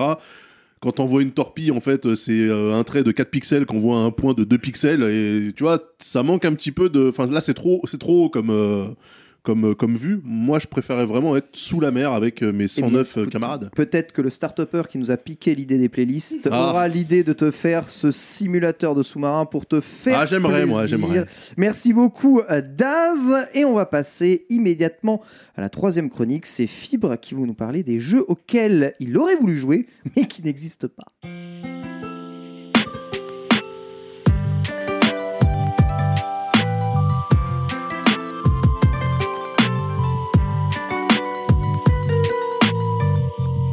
Alors, c'est une chronique qui, est dans la, dans, la, dans la continuité de la remarque de Daz. Donc il y a deux raisons pour lesquelles on se met un jour à essayer de fabriquer des jeux vidéo. Donc bien sûr, euh, la première, euh, on va dire fondamentalement, on aime les jeux vidéo, mais ça, ça compte pas parce que ça voudrait dire que tous les joueurs de jeux vidéo qui aiment les jeux vidéo se mettraient à faire des jeux vidéo. Quand je dis à fabriquer des jeux vidéo. Donc la première raison, c'est que souvent on joue à un jeu et on est un peu, un peu frustré. On se dit, le jeu aurait été tellement bien si il y avait ça de différent. Par exemple, tiens, ça aurait été tellement bien s'il y avait eu un canard dans ce jeu, tu vois. Alors avec le temps, j'ai appris que quand vous dites ce serait bien qu'il y ait un canard, les développeurs qui ont joué des millions de fois à leur jeu, ils ont pensé à ce canard. Ils ont voulu tout comme vous mettre le canard, mais pour diverses raisons de production, ils n'ont pas pu mettre le canard. Et je vous invite à lire à ce sujet un article de Kotaku qui s'appelle Five Things I Didn't Get About Making a Video Game Until I Did It. Donc cinq choses que je, n'avais pas compris euh, sur le fait de créer des jeux vidéo jusqu'à ce que je m'y mette. Et sur un journaliste qui était comme nous, à nous tous nous dire ouin ouin, mais ce jour était tellement bien, vous avez qu'à faire ça. Euh, le lancement de Volsen, les, les serveurs étaient trop nuls, vous auriez dû faire ça. Bah non, bah quand tu es en train de créer un jeu vidéo, rien n'est simple. Voilà, et on essaie de faire de notre mieux. Donc dans cette chronique, je vais néanmoins exprimer mes souhaits, c'est-à-dire j'aurais aimé que certains jeux vidéo soient différents. Et euh, j'aurais kiffé. Et, et j'aimerais euh, jouer à ces jeux un jour s'ils existent. Et si je les vois de mon vivant, je serais très content. Mais je ne les fabriquerai pas parce que je suis fatigué. Donc, Il est bientôt 23h. Premier jeu, je rêve d'un jeu de cuisine. Excusez-moi, je rêve d'une simulation hardcore de jeu de cuisine. Jean-François Piège, Big Adventure. un jeu qui t'apprend à cuisiner, à vider un poisson, à savoir quand assaisonner. Un truc comme Grand Turismo. Vous vous souvenez de Grand Turismo Où la leçon 1, c'est accélérer et tu n'y arrives pas. la leçon 2, c'est faire un virage et tu passes 3 heures dessus, tu vois. Ben là, c'est pareil. Je, je rêve, je rêve euh, d'un jeu où tu commences une cantine d'école, tu dois juste écraser des pommes de terre et c'est dur. Et au fur et à mesure, tu apprends des recettes, tu dois tenir la production. Tu rêves un jour d'avoir ton restaurant et en fait, tu l'as et tu arrêtes le jeu et tu sais cuisiner. Et je trouve que ce serait ouf, ouf, ouf, ouf. Je rêve d'un jeu d'affrontement psychologique. Est-ce que vous vous souvenez du duel entre Obi-Wan Kenobi et Dark Vador dans Star Wars? C'est du kendo immobile avec des débats sur la déontologie. Est-ce que vous vous souvenez des combats ou du kiff des combats dans les Chevaliers du Zodiaque dans l'animé? Ah ouais. ce ne sont pas, euh, ce sont des gens qui parlent, qui expliquent leur cosmo-énergie ou je ne sais quoi, mais ils sont pas en train de se taper dessus avec des combos de jeux de baston. Les adaptations Star Wars et Saint Seiya sont très décevantes parce que on n'a pas cet aspect argumentaire, force mentale, bataille spirituelle. On a juste un jeu de baston plutôt médiocre. Comment faire un jeu d'affrontement psychologique versus fighting? Je ne sais pas. Par contre, je vous invite à réfléchir et moi j'aimerais bien y jouer. Je Ça, rêve. ça existe déjà. Ah bah tu me diras alors juste après la. Des jeux Yu Yu Hakusho hein, qui se basent sur la, la réflexion que tu as à utiliser certaines, certaines Ah, bah, Ouais. ça- ce serait bien qu'il y ait juste de l'affrontement mental Ah, pour- sur un Janken euh, un peu euh, démultiplié. Hmm. Je rêve d'un battle royale. Il a niqué sa chronique. Je- Non non non why not hein, mais euh, c'est pas c'est pas du Star Wars. hein. Euh, Je rêve d'un battle royale de la négociation. 100 100 personnes dans un chatroom, le vainqueur gagne 1000 euros. La seule façon d'éliminer quelqu'un, c'est de ne pas voter pour lui. Les votes ont lieu toutes les heures et éliminent 50% des gens avec le moins de votes. Il est possible de faire toutes les transactions financières possibles pour acheter des votes. Conclure des contrats de négociation. Tu, tu veux pas retourner sur le canapé des gens de droite là-bas T'as ta place, ta en face. je pense que je pense que voir des embrouilleurs dans une chatroom en train de dire mec je te donne 50 euros tu votes pour moi ce serait il fois, plus- il il fois plus kiffant qu'un qu'un PUBG Moi, j'adorerais voir les évolutions, les échanges et stratégies. Je rêve d'avoir un flight simulator comme Daz, non pas dans les mers, mais qui roule un car simulator, mais dans le même monde que Flight Sim, c'est-à-dire le vrai monde. Visiter Moscou la nuit, Miami au matin, le bord de mer du Japon au soir. Visiter le monde lentement avec une perspective humaine. Attention, pas un Google Street View, une modélisation comme Flight Sim. Je pense que ça arrivera. Et puis aussi se balader à plusieurs euh, dans des villes virtuelles. Je rêve, Ken, qu'on réinjecte du versus fighting dans nos vies mais enfin en sortant du versus fighting, c'est-à-dire en le mixant avec d'autres choses, que le versus fighting ne soit pas enfermé dans sa sphère. Pourquoi n'a-t-on jamais eu, à part Chronicle of the Sword dans Soul Calibur 3, un jeu tactique comme les échecs où les combats sont du versus fighting. Pourquoi pas un jeu d'aventure versus fighting? Pourquoi pas un simulateur de combat avec des styles parfaitement respectés? Pourquoi pas un versus fighting en vision subjective? Je rêve d'une simulation de chef d'orchestre. Main droite pour le tempo, à la Kinect, 3 temps, 4 temps. Il faut être régulier pour la musique continue. Mu- Main gauche, tu sélectionnes les musiciens, tu influes sur leur façon de jouer. Tu deviens véritablement l'une des 44 personnes en France qui sont chefs d'orchestre symphonique et tu as aussi une vocation créatrice dans la conduction. Enfin, bon, ça c'est un de mes derniers projets, mais je ne, je ne pourrai jamais le faire, mais je voudrais que ça existe. J'en parlerai demain d'ailleurs dans, dans le journal. Je voudrais faire un jeu de détective procédural, donc un Mopiti Island, mais roguelike. Oh là C'est-à-dire que tu, tu. Un peu comme les gars qui se disent ce soir, je vais faire un Dark Souls. Mais là, il dit ce soir, je vais faire un Mopiti Island. Je vais, faire, je vais résoudre une enquête. L'enquête, elle est générée à la volée. Elle est roguelike, c'est-à-dire que tu peux pas sauvegarder et reprendre ta partie quand tu as perdu. Tu as trois heures pour faire l'enquête et si tu as raté, tu as raté. Là, c'est Hercule Poirot, euh, mais euh, en roguelike, tu vois. Donc, je pense que ça, c'est ce qui va sauver un jour le, le point and click. J'ai dit en début de chronique qu'il y a deux raisons pour lesquelles on fait des jeux vidéo. Il se trouve que parfois, on est dans la nature et on s'aperçoit à quel point la nature est belle, à quel point la vie est belle. Si nous étions chanteurs, nous chanterions la vie. Mais nous sommes créateurs de jeux vidéo. Alors on se dit toutes ces belles choses, tout ce qu'on a ressenti, on va les mettre dans nos jeux. Et vous le ressentirez avec autant de bonheur que nous l'avons ressenti, car le monde est beau. Ah, c'était Merci beau. beaucoup, euh, Fibre. Oh là là, quel, euh, quel message. euh. Y a-t-il des jeux auxquels... Et vous? Comme là, Ah non, euh, Ah non, je l'ai préempté le Evo. Tu, tu te débrouilles avec Il y a beaucoup des jeux de combat que tu as donné qui existent déjà. Ah bah j'ai j'ai Mm. trop peu de Ouais, culture générale. Blade Mm. pour le simulateur vraiment réel avec Mm. les vrais arts et tout, jeu insupportable. Non, mais j'ai aussi Budokan euh, dans, les, dans le temps mort. ancien où on, où on préparait son coup au karaté avant de le lancer, tu vois. Ouais. Mais euh, c'est pas. Un versus fighting en vision subjective, ça existe? Ouais, Ah ouais, ouais, ça ouais. Ah, c'est Gundam. Dégueulasse. Voilà. Ouais. Mais non, mais il y a même, pilotes tes euh, For- Gundam For déjà à Honor, t'es l'intérieur. en- C'est du TPS, mais il y a un côté effectivement vu de derrière. Ouais, tu peux être- Et Moi, je, je suis comme Philippe, je rêvais d'avoir un. Moi, j'aimais pas spécialement les jeux de rôle pour le combat tour par tour au début. Je préférais des trucs en temps réel. Tu vois, euh, des, des combats en temps réel. Je me suis toujours dit, j'aurais bien aimé avoir un jeu de rôle avec tout. Tu vois, ton build, ton équipement, tes persos. Mais quand t'affrontes un strum ou un boss, tu... c'est un jeu de baston, quoi. Je crois pas que ça existe. euh, alors, il y a eu Tobal ou des, des, ou des Soul Calibur, mais vraiment, Ouais. non. Je, je voudrais vraiment un. un Un truc un, peu Final plus Fantasy, élaboré. Ouais, Un Final Fantasy, mais avec. euh, Est-ce qu'on peut pas dire que le dernier Dragon Ball, c'est un peu ça? Ouais c'est vrai. La cacarotte, là. T'as raison, Ah ouais, Kakarot. mais il est- c'est chaud. hein. Bah ouais, mais c'est un peu ça. a Bah, écoute, on peut pas 100% tout avoir, euh, C'est vrai. Ah, Non, moi je 100% suis euh, super saucé par euh, ton Cooking Simulator, mais avec un aspect shonen from euh, Dame de cantine, tout euh, deux étoiles Michelin. Mais ouais, mais c'est génial. Je trouve ça, euh, je tu trouve ça fort. à l'Élysée, tu vois. Non, mais franchement, c'est euh, ça, c'est une excellente idée. Ouais, ouais. mais si t'as 20 ans de tuto à écraser des patates et. Non, mais alors le problème, voilà, c'est que en fait, ton jeu, ça sera 350 heures, euh, tu vois, pour euh, pour euh, améliorer le skill de ton perso. euh. Et, euh, imagine, tu fais une soirée dans un bar où ils servent des burgers. Il faut servir le maximum de burgers, tu vois, même vitesse, simulation totale. Je, je, je pense que ce serait une soirée ouf où tu verrais le streamer en train de faire des burgers et il faut pas qu'il se trompe et on lui renvoie une assiette. Et, ah, tu vois, il a raté, il va perdre son emploi. Je trouve ça hyper intéressant.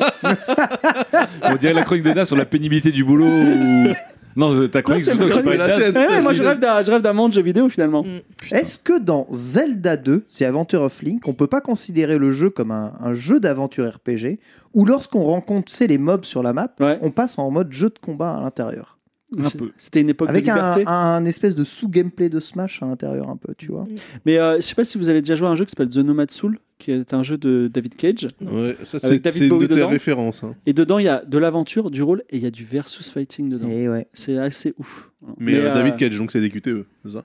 Non, non, c'est du un vrai D'accord. séquence de versus fighting. c'est euh, c'est un peu fou, le mec est Mais très euh, ambitieux. ça, la séquence de versus fighting qui intègre la mécanique de jeu standard, enfin une autre mécanique de jeu, bah c'était Shenmue à la base. Ouais. Ouais. Oui, tout à fait, Quand, tu, c'est vrai. quand tu te bats dans Shenmue, C'est. Virtua Fighter en fait. Complètement. C'est vrai. C'est vrai. Tu vois, Complètement. c'est. Virtua Fighter, chiant. all. Bah, ça a donné, euh, ça a donné Yakuza. Et Ah, bah oui, c'est euh, Yakuza, c'est pas chiant du tout. Yakuza, Ouais, mais là, je vais vraiment un peu du- moins technique. un- Ah, Yakuza, c'est tu de la vois. baston-baston avec un arbre de compétences, euh, des, des stances c'est différentes. Enfin, c'est Virtua Fighter. Com- complètement. Donc, Daz, t'as déjà donné un peu le jeu que tu aimerais euh, qu'il existe. Chloé. Bah écoute, là, euh, vu qu'on parlait beaucoup, euh, enfin, on parlait euh, Dragon Ball, euh, Chevalier du Zodiac, etc. Et j'étais en train de me dire, il y a un truc qu'on voit plus du tout, c'est les jeux de Magical Girl. Ah, Pourquoi est-ce qu'on n'a pas ça? Parce que à l'époque de la Super Nintendo, je me souviens, j'avais mon jeu Sailor Moon. Euh, qui était un beat'em all, mais je me dis avec les moyens d'aujourd'hui, y a incroyable. des Avec Magical ma Girl à la télé déjà euh, ouais, il y en a Ouais, toujours. il y a les. Wings et tout. Il y a c'est un- Miraculous Ladybug. ouais. Ouais. Ouais, c'est pas super. C'est pas euh, tout à fait magical, hein, quand magical, mais au Japon, t'en as encore pas mal. Mm. Et je me dis que tu as quand même moyen euh, de faire un truc, un Magical Girl, mais incroyable, Ah où toi, ouais. genre, tu peux vraiment faire les vrais transfos. Et ça, c'est un rêve de gamine. En motion gaming ou pas les transfos? Genre t'as tes Eh, Joy-Con, tu tournes sur toi-même. mais euh, tu sais que c'était quand j'avais essayé euh, euh, le HTC Vive. Euh, je leur avais dit ça, j'ai dit mais vous pouvez tellement faire un truc de Magical Girl où il faudrait vraiment faire euh, ce que en fait la plupart Pampélilu. Pampélilu pouvoir magique où il faut que tu fasses ta clé, ta, ta clé de sol là pour te transformer. Mais c'est génial ouais, la- Ou la transformation de Xor, tu vois, il fait une stance vachement Mais bizarre. oui, je vois, il y a toujours des stands. Et On est c'est- un millionième de On pourrait seconde. tellement faire ça. Enfin avec euh, Après, ça poserait d'autres problèmes, à savoir euh, la gamine de 12 ans qui se transforme en femme de 24 euh, Ouais, le temps tout de d'une suite, soirée, tu euh, vois. Ouais, c'est quand même au euh, cœur du euh. projet. Hein. Juste là Gigi, pour, euh, euh, Crimi, bon. oui, mais Ouais, elle devient faut vétérinaire, chanter. elle sauve des animaux et voilà. Ah ouais, super. il ok, se passe rien ouais. de plus. Oui.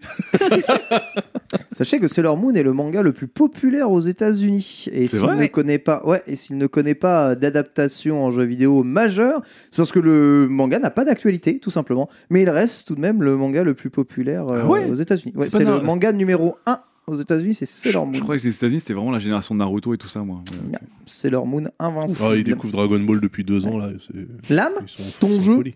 Alors, il y en a un, euh, ce sera l'objet d'une chronique euh, future dans, dans, dans Quête latérale, puisque c'est euh, c'est un jeu, enfin, c'est un concept de jeu qui fait vachement envie, mais qui est, je pense, aussi prêt à discussion, euh, etc. etc.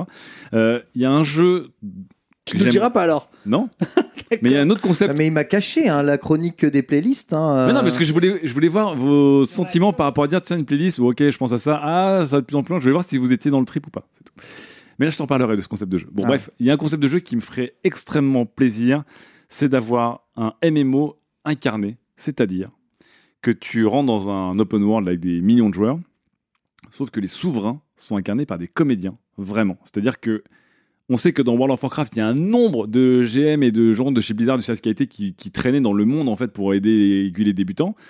Moi, je voudrais avoir quelqu'un qui a une interface un peu différente, qui serait presque une interface de jeu de stratégie à très grande échelle, genre les jeux de Hackboo, mais qui non seulement prend des décisions d'attaquer un royaume ou de, s'en lancer à construire une ville, de lancer un grand chantier ou d'aller explorer des nouveaux trucs, mais en plus, cette personne serait un comédien qui incarnerait son rôle, qui fait que toi, dans le jeu, effectivement, dans le jeu, tu dirais, il y a le général machin euh, avec euh, un message de lui qui dit on va attaquer ces mecs qui sont bellicistes, et les mecs d'en face, euh, ils résistent. Les comédiens entre eux, en fait, ils feraient une sorte, une sorte, une sorte de roleplay en fait à très grande échelle, et ils seraient intégrés dans le lore et dans le mé- les mécaniques du MMO. On suivrait littéralement des gens qui ont leur propre agenda, leur manière de réagir, d'essayer de se trahir les uns les autres, etc. Avec un visage, une voix, qui à un moment dorment. Ça veut dire aussi que tu peux avoir un rôle qui est plus passif à un certain, je sais pas, un certain fuseau horaire. Enfin, ça, ça me ferait vraiment triper. Et je me dis, ça coûterait pas très cher quand on voit le nombre de personnes qui travaillent à maintenir euh, des MMO, jeu, ouais. d'en avoir des gens qu'on va payer plus et peut-être mieux parce qu'ils ont des talents de comédiens et ils seront, euh, ils seront formés en fait à gérer des royaumes et des souverains avec des Mais ils caractères sont quoi Ils différents sont du modélisés ou ils sont balancés en- dans le jeu en temps réel euh, J'imagine qu'ils seraient, mo- seraient modélisés, mais que ce serait leur vraie voix quand ils parlent, et que quand ils écrivent des messages sur, euh, enfin, euh, sur des blogs, quand ils prennent des, actions, en fait, c'est vraiment eux, en fait, qui, font le truc. Et ils pourraient être conseillés par des joueurs, travaillés par d'autres joueurs. Enfin, un vrai truc vraiment où l'incarnation des dirigeants de royaume changerait complètement la dynamique, et peut-être aussi moi en tant que joueur, mon allégeance, parce que euh, euh, tout d'un coup, tu as envie de suivre quelqu'un qui te paraît très charismatique ou que t'aimes, ou tu as envie de trahir quelqu'un. Bref, je pense que ça coûterait pas si cher que ça sur un gros MMO. C'est techniquement, bah, c'est pas compliqué à faire techniquement, et je pense que ça changerait complètement le, la dynamique. Un avenir pour Donald Renew. Mais oui, euh, mais complètement. futur, futur emploi. Très bonne idée, l'âme. Euh, très bien. Merci à tous. Merci Fibre pour cette chronique. Euh, N'hésitez pas, évidemment. Je pense que le chat est en feu. Tous les jeux qu'il désire. Je viens de me rendre compte que je n'ai absolument aucun désir. Nintendo les comble tous. Ah putain, t'avais- tellement bien réussi jusque-là. Ah, le faux pas. Il a dit le N-word. Le pire, c'est qu'il rigole parce qu'en sa tête, il fait et c'est vrai. il rigole de féliciter, ce petit taquin. Je suis un homme- Aujourd'hui, je suis un homme comblé. Mais tu sais, moi, moi aussi, je, je me contente de manger des pâtes à l'eau. Je suis hyper heureux. tu vois. Tu- Je n'ai- je n'ai- je n'ai point d'autres désirs euh, de gourmet. Putain, mais Ken, quoi. C'est vraiment merveilleux. Et nous allons marquer du coup une petite pause Quel escroc. dans, cette, euh, dans ce podcast pour euh, parler un tout petit peu euh, bah, de Riot Game, l'âme. Que se passe-t-il? Bah, c'était mon instant pause, donc je vais aller vite. Euh, je suis en train de, de kiffer Riot Games et les jeux de Riot Games, alors que historiquement, en tant que joueur de Dota, j'étais obligé de les mépriser déjà, de base. C'était tes ennemis. Voilà, j'étais obligé d'avoir un ton condescendant, tu vois. Euh, nous, dans le, dans le milieu du jeu vidéo, quand tu joues à Dota, euh, c'est comme si t'étais un surfeur et les mecs qui jouent à LoL, c'est les mecs qui font du, du bodyboard. Non, c'est les mecs qui font du bodyboard, tu vois. T'es surfeur, tu les regardes d'autres, tu fais putain, les petites merdes, tu vois. Donc, il y avait, il y avait ce côté-là. Et déjà, bon, je préférais Dota à LoL, mais du coup, bah, Riot, c'était que LoL, quoi. C'était rien d'autre que LoL. Donc, j'ai jugé que pour ça. Et ils ont sorti des nouveaux jeux. Donc j'ai pas joué à TFT, donc euh, qui est Team, euh, Teamfight Tactics, qui apparemment est très bien, mais euh, ils ont lancé donc euh, Rune- euh, Legends of Runeterra, qui est leur jeu de cartes, leur TCG, le concurrent de d'Hearthstone et d'Artifact. Une minute de silence pour Artifact. qui est vraiment bien, qui est hyper intéressant, qui est bien fini, et le projet A dont tout le monde parle, et là je suis en train de l'envoyer, de coup de fil pour le tester, qui serait euh, leur version à eux de Counter-Strike, Rainbow Six, Overwatch, qui apparemment coche absolument toutes les cases. Counter-Strike surtout. hein. Ouais. Et C'est dommage, hein, je me- j'étais en train de me hyper sur Rainbow Six là. non, c'est plus Counter-Strike. Counter-Strike. Mais euh, tu vois, quand on les avait reçus en interview, ils disaient bah oui, effectivement, euh, la, la question polémique, c'est de dire en fait, vous faites que copier des concepts, vous créez pas de nouveaux trucs. Et ils disent bah oui, en fait, euh, à un moment. Non, mais, enfin, je veux dire, le, le- le CEO Nicolas nous dit droit dans les yeux, fait bah oui, et on n'a aucun souci avec ça. C'est qu'à un moment, il y a des jeux, on les adore. Mais il y a des trucs qui nous embêtent et il n'y a pas d'autre moyen de le faire que, comme dit Fibre, si tu as les moyens et tu as le courage, bah, tu le fais toi-même, tu crées ton jeu. Ouais. Et donc, en fait, ils, ils avaient le MOBA qui avait plein de défauts. Ils ont dit, bon, on va faire LoL. Alors, t'aimes ou t'aimes pas leur décision, mais ils ont fait leur décision à eux et ils ont gagné à ce jeu-là. Euh, sur une terra, ils ont leur truc. Et, et en tout cas, effectivement, leur jeu n'invente rien. Mais je suis en train de me dire que là, on a tous eu des périodes. À un moment, je squattais Steam toute la journée. Puis à un moment, je squattais que les jeux Blizzard. Et ben, en fait, là, j'ai l'impression que dans les prochains mois, je vais squatter que les jeux Riot. Et je parle même pas de projet L qui. Ah, cette peur aussi. Du Voilà, coup, hein. Pro- projet L qui est un jeu de baston qui s'annonce encore une fois très bien senti, qui va, tu vois, ça ressemble à un street, ça va pas inventer grand chose, mais ça va raffiner des choses, avoir des décisions subtiles, intéressantes. Et donc voilà, je savais pas qu'en 2020, je me dirais peut-être que mon éditeur de jeu préféré c'est Riot Games, alors C'est qu'en incroyable, 2019, hein. je jouais à aucun jeu Riot Games euh, 0 heure. C'est incroyable ce turn. euh. Mais il faut pas être vieux con, faut pas. Non, mais justement, je suis voilà. complètement d'accord. Il aura Ouais, fallu 10 ans hein, quand même hein, pour Ouais, euh, ouais, sortir ouais. de nouveaux jeux. hein. Bah ouais, ouais, mais c'est. c'est Enfin, fou, des hein. nouveaux jeux, du coup. Oui, enfin, c'est comme Blizzard. D'autres jeux, quoi, ouais. Oui, mais après, t'as plein d'éditeurs qui n'ont pas inventé des styles de jeu, Ouais, bien euh, sûr. qui sont arrivés avec le. Enfin, je veux dire, Blizzard n'a pas inventé le MMO, Blizzard. euh, voilà. Blizzard. Euh, Blizzard n'a pas inventé le jeu de stratégie, Blizzard n'a pas inventé le hack and slash. Je mais suis, chaque fois, ils sont arrivés avec des trucs super. Complètement d'accord. D'ailleurs, euh, vu la diversité des, des titres proposés, oui, est-ce qu'ils se positionnent pas frontalement à- face à Blizzard en fait, Alors en fait, on a tous dit qu'ils se positionnaient frontalement à Blizzard, et puis en fait, on s'est- je me suis dit, mais en fait, ils se, se positionnent pas plutôt frontalement à Valve? En dehors du fait que Valve fait Steam en tant qu'éditeur de jeux, bon, ils ont un TCG, donc comme Blizzard euh, et, et Valve, mais ils ont un MOBA comme Blizzard et Valve, mais surtout comme Valve plutôt que Blizzard, parce que mon Blizzard, ça n'a pas vraiment pris. Il l'avait Ouais. avant Blizzard. Et surtout, leur jeu de tir dont on parle, en fait, tout le monde disait c'est le Overwatch de, de Riot. En fait, non, c'est le Counter-Strike de Riot. Ouais. Et à la fin, ils ont un jeu de baston qui n'a pas vraiment de, de, de concurrent. Et enfin, ils ont euh, l'Auto Chess, qui était d'abord un concurrent euh, de Dota Auto Chess, avant d'être un concurrent de, de Battlegrounds sur Hearthstone, qui arrivait après. Donc en fait, Riot, c'est surtout le concurrent de Valve en termes de jeu aujourd'hui, euh, plutôt que, que C'est-à-dire quoi? C'est-à-dire que dans 4 ans, euh, on achètera nos jeux sur, euh, sur la plateforme de Riot Bah, ils, ils ont en tout cas leur launcher à eux, avec bien- bientôt avec leur jeu, et un compte unifié Riot, enfin comme tous les gros éditeurs. Mais effectivement, ils ressemblent plus à Blizzard parce que Valve, ils ont ce statut tellement bizarre de dire on fait de la VR, du hardware, on a une Mm. plateforme avec un. Tu sais, ils ont une sorte de rôle un peu méta, pas que éditeur. Mais en, en vrai, en termes de jeu pur, ils se, ils se mettent plus en, en face de Valve, j'ai l'impression. Mais en tout cas, franchement, la projet A, ils donnent, les retours de projet A, ils donnent tellement envie de se remettre à ce le problème, c'est que tous les retours que je vois, c'est des, euh, c'est des streamers ou des influenceurs Donc j'entends que des euh, insane, incroyable, vous êtes pas prêts. En fait, ça me casse Non, les alors, couilles. Ça alors- ressemble beaucoup. Enfin, le Counter Strike a l'air bien fichu, quoi. Alors, un- info, nous, on- enfin, je connais un des, un des lead designers derrière, derrière Projet parce qu'on l'avait rencontré il y a 5 ans. C'est un ancien CSR euh, qui s'appelle Volcano, qui est un des meilleurs joueurs de CS euh, nord-américains de, de l'histoire, qui a été embauché par Riot il y a 5 ans. Donc, ça fait 5 ans qu'il taffe sur son truc. Ouais. Et, et c'est aussi un des, des euh, map designers les plus connus de la communauté avec euh, FMP1. Donc, ce mec-là, il est aux commandes du jeu. Et tout comme les frères Cannon sont aux commandes de projet L. Et je pense que Riot, justement, ils sont malins en disant non, mais nous, on n'est effectivement pas en train de- d'inventer des nouveaux genres. Par contre, quand on fait un truc, Ouais, les le mecs qui vont être à la tête du truc, on va ouais. faire les, les meilleurs. Et donc, tout ce qui a été dit là pour l'instant sur projet A, en fait, les mecs, ils ont jamais parlé de graphisme, d'effets spéciaux, de machin. Ils ont parlé de putain de tick rate, de serveur tick rate, de netcode euh, et de précision du hitscan et du recall. Quoi. Donc, c'est vraiment des trucs.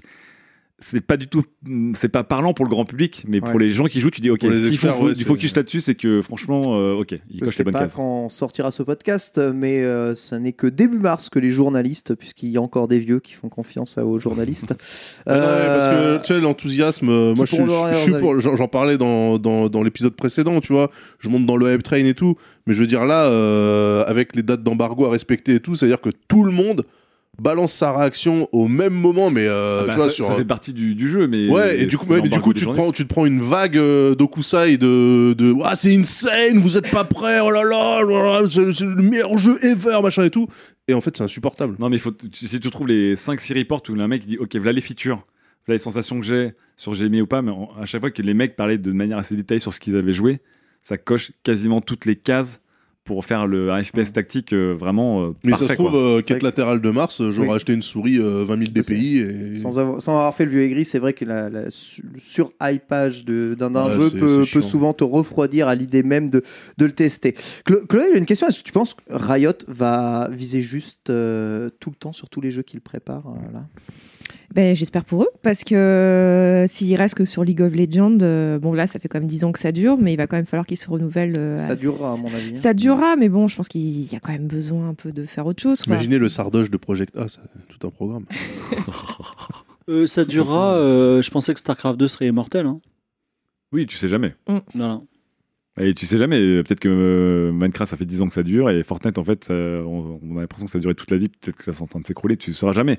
Mais bon, déjà, League of Legends, le jeu il a, il a 10 ans. Non, mais c'est déjà Il une bien, durée incroyable. ouais, ouais. Effectivement, Barcology qui a aussi, ils, ils préparent un can slash et un MMO en fait Mm. aussi. Ouais. Donc euh, Mais pas de bizarre. simulation de sous-marin, par exemple. Donnez-moi le téléphone de ce Nicolo, je sais pas quoi, là, de Riot, là, je vais, je vais lui parler. En tout cas, ouais, j'ai vraiment hâte de, de voir projet A et projet L quoi. Et Fibre. Rune Runeterra est vraiment bien. Fibre, Riot, toi, ça t'évoque Aucun euh, intérêt. rien. Ça m'intéresse pas. Hmm. Désolé. Voilà. Je suis trop vieux, euh, trop old. euh, Attends, ils écrivent une narration autour de, de leur jeu. euh. aucun intérêt. Mais écoute, Fibre, je te rejoins. Voilà, je t'avoue, je suis. Ouais, euh, Ah, mais vous êtes de droite, en fait. Alors toi, je savais déjà. Bah, lui aussi, en fait. Non, mais vous êtes plutôt team jeu solo. Parce que voilà, euh, en- après les jeux Riot ils ont quand même un ADN, c'est du pur du multi. multi, ouais. Alors ils ont leur label maintenant pour que des gens fassent des expériences solo, mais tu vois, même eux ils disent, bon, même pas s'il faut parce que c'est pas notre ADN. Donc effectivement, quand un joueur de jeu multi, c'est incontournable. Quand un joueur de jeu solo, euh, c'est pas, c'est pas les, les petits, les micro-lords derrière les héros de League of Legends qui vont te satisfaire. Je joue au jeu de baston pour l'histoire. Ouais, moi aussi. Bah, Ah moi ouais. aussi, ouais. Ah, quand même. ah, quand même. c'est chaud. Ah, mais... Bah, attends, les petites histoires, je me souviens Ah. dans Tekken 3. en, vrai, en cool. vrai, Mortal Kombat ne marche. Enfin, c'est sa facteur différenciant dans les jeux de combat. C'est vrai. Voilà. Et puis les scénarios à la con des Tekken, ça, ça participe un Les peu. meilleurs nanars du jeu vidéo sont des jeux de combat. Oui. Vraiment. Merci beaucoup, euh, Lame. On va suivre évidemment l'actualité Riot avec euh, intérêt d'enquête latérale, puisque euh, ont l'intention de taper fort en cette année 2020. Et on va attaquer la quatrième et dernière chronique. C'est toi, Chloé, qui va parler un tout petit peu de ton sentiment euh, de vieillesse.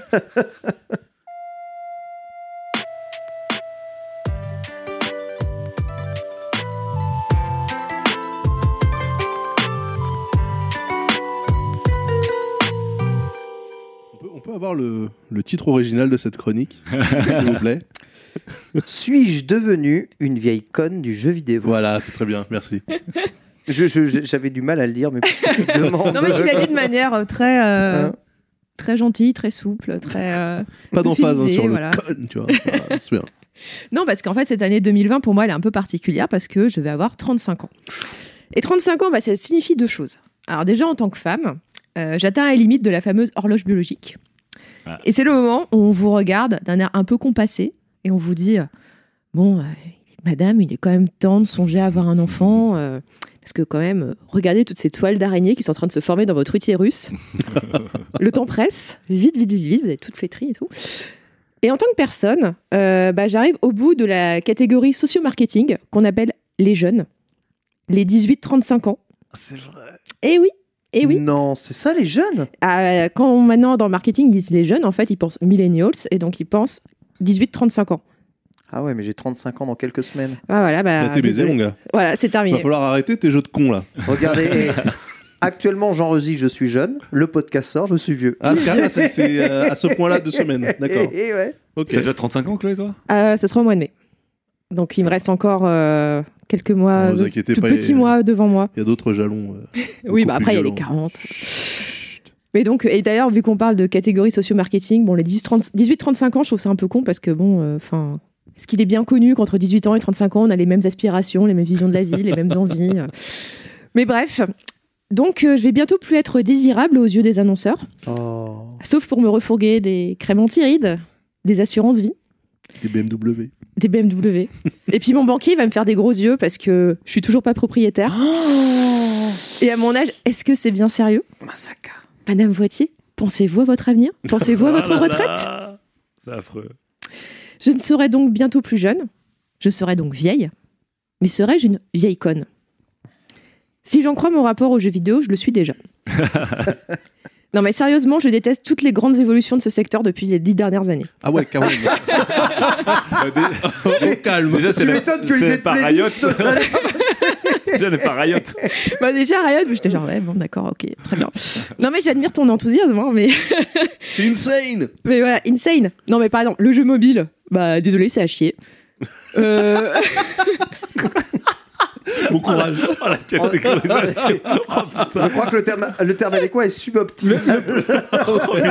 Le, plus- le plus grand marché du jeu vidéo, c'est à chier, c'est ça Oh, le, le, le hockey boomer qui vient de. euh, Ouais, ça chie. Plus de rire C'est les Et nerfs. c'est- hein. c'est la plus jeune de. Non, mais tu sens qu'elle l'a dit avec un bonheur, c'est en mode genre, c'est à chier, voilà, ça c'est fait. Je peux, Bon, pas le dire, je peux pas le dire au travail, mais je le dis le soir. le. Bah le jeu en ligne, pareil. Ah ouais Ah ouais, non, mais là. Il reste plus grand chose hein, là. hein. Je vais te remettre ton badge de Daz officiel. Les microtransactions. ah bah ça, on est. Non mais ça va pas bien. Oh, attends. On est Non mais arrêtez. Elle a les armes, l'arme Je- ne suis hein, pas pour un pigeon. pas stream. Tu es une noix. Voilà, excusez-moi, je... c'est pas comme ça. Et euh, ces jeux qui n'en finissent pas, euh, avec leurs passes d'extension, leurs events permanents, bah excusez-moi, j'ai une vie, j'ai envie de faire autre chose, j'ai pas envie de jouer qu'à un seul jeu pendant des années, donc euh, non. Laissez-moi tranquille. J'ai rendez-vous avec mon banquier. Exactement. Faut que j'aille négocier mon prêt. Merde. Alors évidemment, quand je vois les petits aujourd'hui se passionner pour Fortnite et se faire la misère, euh, faire la misère pardon, à ceux qui n'ont pas la bonne skin, j'ai envie de soupirer. Ouais, Pauvre France. Oh putain, elle est bien dedans. Oh, elle est dedans. Oh là là, elle est tellement dedans. Je- Continuons. Non mais je m'explique. J'ai été biberonnée aux jeux solo et hors ligne, comme vous l'avez deviné. Pour moi, un jeu vidéo, ça doit avoir un début, ça doit avoir une fin. Je considère euh, ce loisir bah, comme un loisir solitaire, une bulle de détente, pour moi toute seule. J'ai pas envie d'être dérangée par les cris de Kevin747. Je veux pas foirer ma mission parce que ma team ne comprend pas la signification de travail d'équipe. Ah, ça. Alors oui, je me suis amusée quelques fois sur des jeux en ligne parce que, bah, en fait, il s'y passait n'importe quoi. Mais moi, je suis une bonne élève et j'aime jouer proprement, comme il faut. Alors aussi, bah, je déteste la compétition, donc forcément les jeux en ligne euh, et les jeux de compète, bah voilà, ça m'enlève quand même beaucoup d'intérêt. J'ai pas envie de savoir qui est la plus grosse. Et euh, je pense aussi euh, que bah, être une femme, ça m'a tenu gentiment à l'écart de ce Ah, monde c'est vrai, parce que j'ai pas vraiment envie d'être harcelée à domicile. J'ai donc eu très très peur, euh, à un moment donné, que le jeu solo narratif soit complètement tué par les éditeurs au profit des biens plus lucratifs Game as a Service.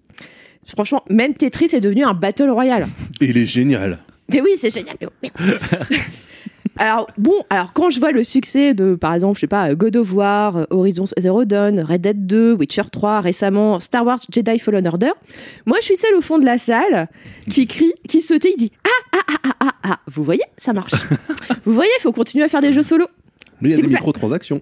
S'il vous plaît, s'il vous plaît, s'il vous plaît. Il y a des scénarios et tout, c'est cool. Alors j'ai l'impression de rien comprendre aux cool kids euh, qui sont passionnés euh, donc euh, successivement pour League of Legends, Overwatch, Fortnite, PUBG, Dieu sait quoi demain. tous, les, tous les éléments de langage de la vieille école. oh putain, les a tous. Mais j'a- j'avais pas quitté le Valois. là. Le- ce que, que sais-je encore t'es- De quoi sera fait demain Fais gaffe, t'as un, un carrière mess qui a poussé autour de ton cou. hein. Bref, je suis une dinosaure. Mais pas surtout. Ah Parce que, par exemple, j'aime bien les jeux indés. Je crois que les productions sur lesquelles je me suis le plus amusée en 2019, eh ben, ils viennent de cette sphère. Elles viennent de cette sphère. Et puis, bah, l'indé, ça fait quand même partie des révolutions de l'industrie de ces dix dernières années. Donc, ah, check. Aussi, bah, je soutiens toutes les évolutions euh, progressistes dans la narration du jeu vidéo. J'applaudis dès demain quand on peut incarner un personnage féminin qui n'est pas ultra sexualisé. Je suis contente de voir autre chose à l'écran que des personnages blancs ou des relations hétérosexuelles, ce que d'ailleurs on voit beaucoup dans les jeux en ligne que je déteste. Contrairement à bien de vieux cons du jeu vidéo, je ne suis pas là à hurler qu'il ne faut pas de politique dans nos jeux vidéo et que les féminazis avec leurs cheveux bleus elles gâchent tout. Évidemment que les jeux sont politiques. Il faut chausser les bonnes lunettes pour le voir. Donc certains diront que je ne suis pas une vieille conne, mais une bobo de merde. Oh, c'est- Il y a beaucoup trop de grands écarts là, ça va trop vite pour moi. Eh ben écoutez, moi ça me va. C'est pas sur le forum de qualité que tu iras. ça. Ah, bravo Oh là là là là, ce, ce roller coaster politique de, de CSP là. J'essaie d'imaginer la voix de Zemmour qui disait les mêmes mots. Pauvre France Oui, pauvre France. J'ai mal à ma France. Puis tu sais, le fameux genre, je suis, pas raciste, euh, mon chien noir, je, suis pas vieille conne, je joue à des jeux indés, tu sais, Mais- qui, qui sont la célébration des, des vieux jeux d'ailleurs, c'est indés. exactement ça. Mais non, je suis pas raciste, j'ai ramené un djembé, regardez. ouais, ok. Merci beaucoup, Chloé. C'est euh, Bah, elle dit, elle véritable dit coup tout de haut, massue. euh, elle dit tout haut des trucs qu'on pense tout bas. Euh, alors, alors, non, non, parce que. Ah, moi, de communauté de canapé, j'étais d'accord à 80% dans cette chronique. Écoutez, s'il y a bien quelque chose euh, que, j'ai, euh, que je ne veux pas faire dans Quête latérale, c'est qu'on soit encore catalogué comme un podcast de jeux vidéo de vieux cons, euh, comme il en existe 18 millions Des que noms. tu peux dans la citer des noms Des noms, monsieur euh, Des noms. ici. Donc je veux que ce podcast soit un podcast progressiste qui comprenne évidemment la jeunesse, l'avenir, le marché du jeu vidéo. Oui. Je veux donc qu'on discute euh, pas avec Fibre Tigre, mais Avec l'âme. avec la mur. Pourquoi? Parce que je suis vieux, c'est ça? Non, je Non, mais juste ça. avant, t'as eu des propos quand même euh, relativement, euh, relativement poujadistes.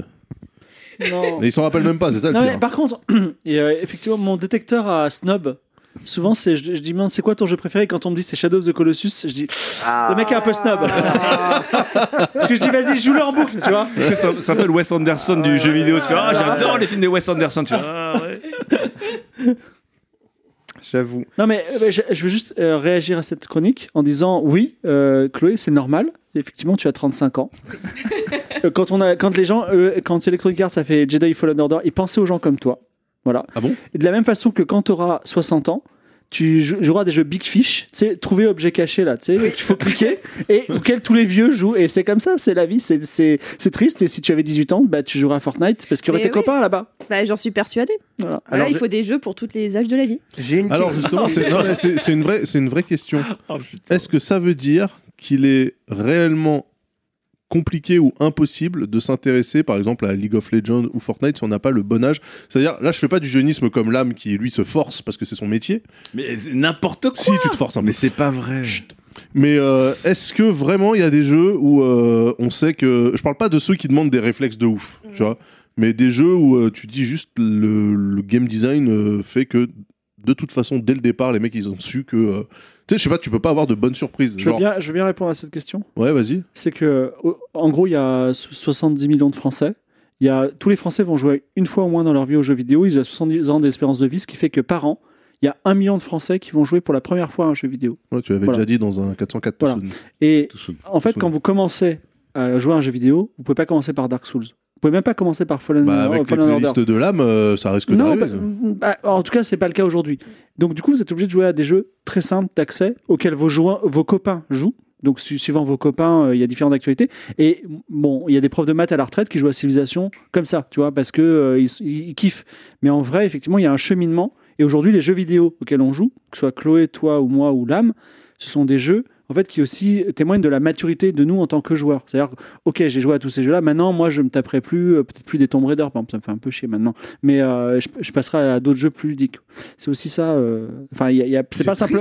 C'est pas simplement l'âge. Bah non, au contraire. Je veux dire, tu, quand tu quand as 12 ans, tu vas voir un film avec des pingouins. Après, tu vas voir des David Lynch. Je veux dire, ok, Non, tu peux kiffer un peu les peux- pingouins de temps en temps, mais À, qua- à au moment, 40 ans, tu peux, tu peux kiffer un Pixar, par exemple, tu vois. Bah oui, mais les Pixar, ils, ils sont bons. Hein. En plus, Il y en a pas beaucoup. En hein. plus, en plus, tu m'as dit, tu, tu as dit euh, avant qu'on débute l'enregistrement de cette émission scandaleuse, Mm. euh, eh ben vous savez quoi, moi j'aime beaucoup Senseiya sur Netflix, alors qu'objectivement c'est de la merde. Bah, je me vois bien.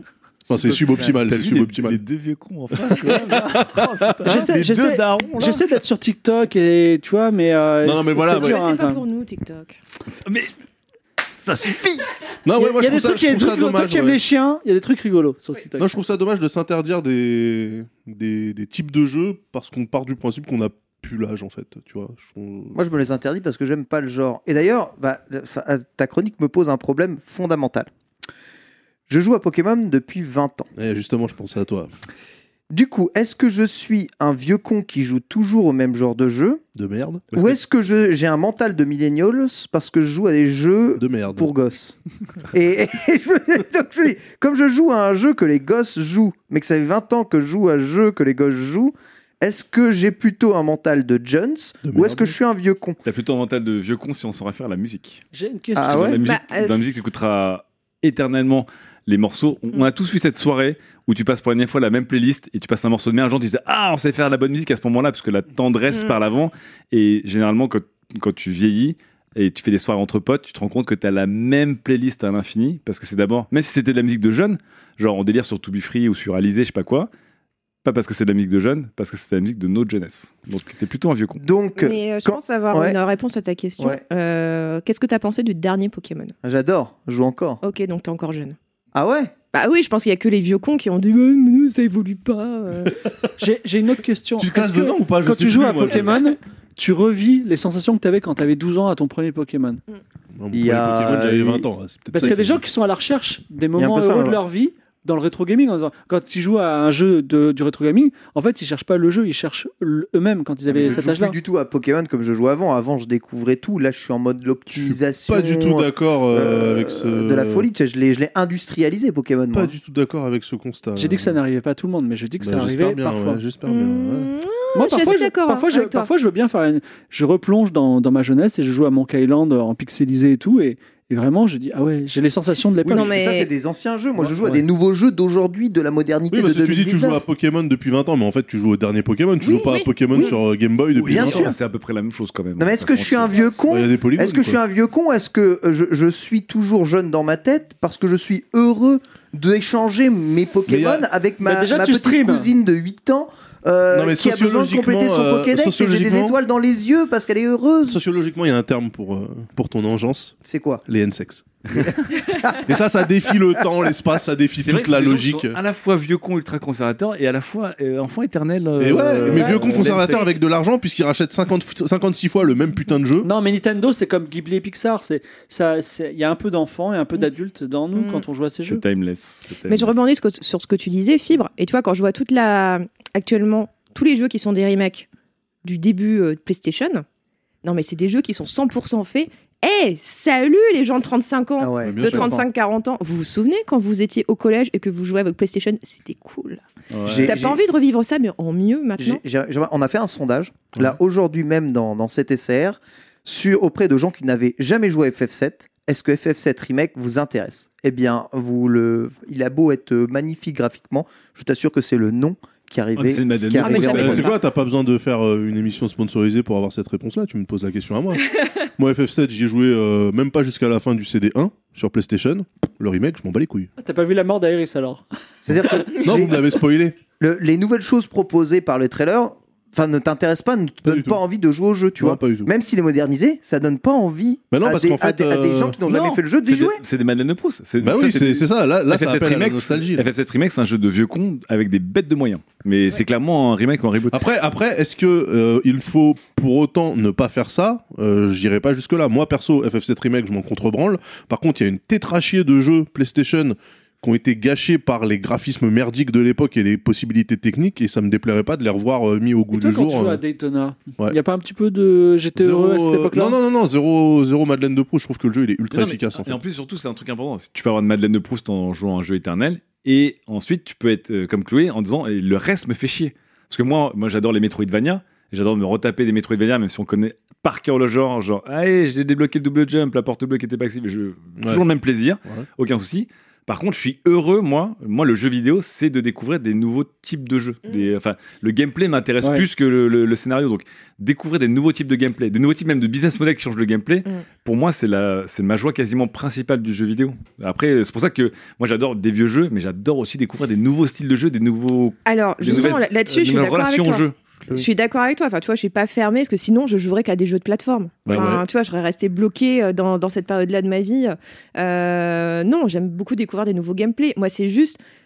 le online, j'ai vraiment un souci avec ça. Enfin, je, ça ne m'intéresse pas du tout. Donc, quand je vois un jeu, des jeux qui sont 100% online, je dis bon, bah, ok, c'est même pas la peine.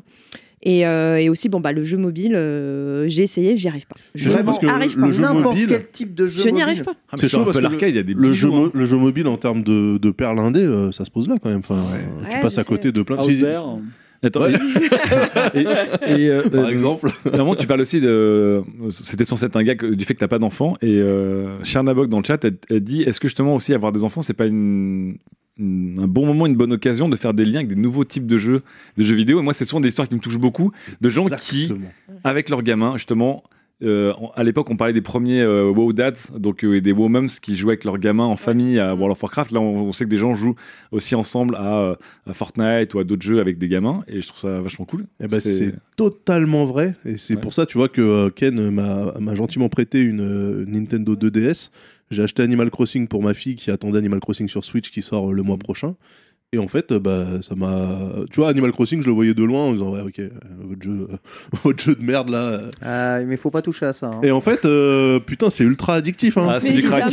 c'est génial. Donc euh, j'ai vu le truc là, j'ai dit ouais non, je, vais- je vais même pas essayer de poncer la version 2DS, je vais attendre directement la version Switch, mais clairement euh, je vais être le maire de mon village et je vais faire des trucs hein, parce que Ah, Dasville. ah ouais non, non mais laisse Je veux tomber, pas euh. imaginer les relations que tu vas avoir. Tu vas touiller tous les habitants de ton village. J'espère que tu m'inviteras sur ton île, hein, je vois Ah, ça. attention c'est non non je tu vois je j'y suis venu et du coup bah c'est c'est drôle parce que Animal Crossing, j'ai commencé à me dire, ça me fait chier de jouer à la 2DS, ça me fait chier d'attendre la, la- la- la version Switch.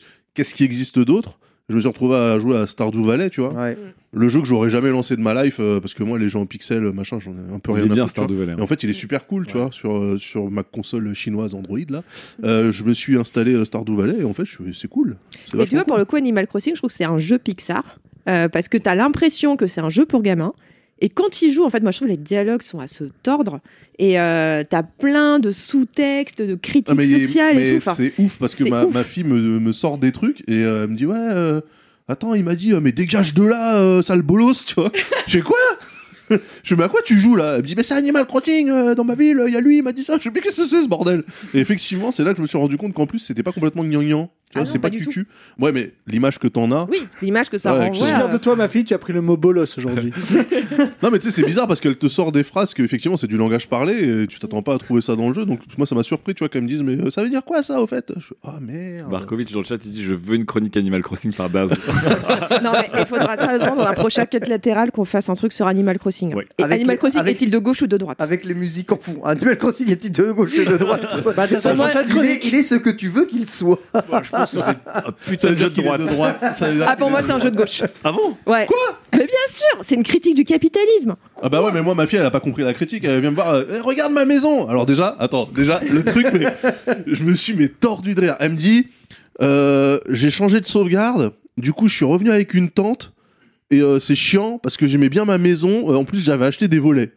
J'ai fait ok, euh, mais de quoi tu me parles, tu vois Elle me dit oui, dans Animal Crossing, en fait, euh, bah, tu peux du coup euh, embellir ta maison et je préférais ma maison là avec euh, les volets japonais et les tatamis au sol. Euh, là, du coup, je suis, je vais arrêter d'être maire parce que c'est chiant. Par contre, je veux une belle maison. J'ai fait ok, bah, bo- bonne valeur, tu vois, t'as 8 ans, c'est super. Ça, c'est l'autre lecture. C'est les, Oui. les enfants sont de droite déjà de base. Ah bah, de base, Les- oui, Les, là, les enfants sont des, des petits. C'est ultra droite, ultra. Elle passe son hardcore. temps à faire des, des, des robes et des parapluies et elle est bicrave. euh, tu vois, enfin, je suis là, je suis là, ok, mais à 7 ans, bon bah très bien, ok. Mais c'est un jeu sur l'exploitation.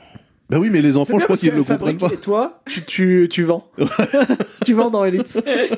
Non, mais c'est euh, c'est marrant justement parce que je me suis dit, mais qu'est-ce que c'est que ce jeu que je lui ai mis dans les mains en fait euh, Qu'est-ce que j'ai fait, tu vois, genre. Pas mal. Il Et voilà. faire une chronique Animal Crossing groupée. On Ah essaierait ouais, chacun avec nos un backgrounds différents. Prochain, prochain quête, enfin, quand on Ouais. aura assez avancé dans Animal Crossing, chacun, je pense que on est prêt pour faire Moi, une battle. j'ai Moi, peur je de tomber là-dedans. On fera, mais ce, ce jeu me, me terrorise réellement. Et, juste pour, pour terminer sur un truc, vraiment, il y a des. Je pense qu'il y a des jeux multi dans le bon setup.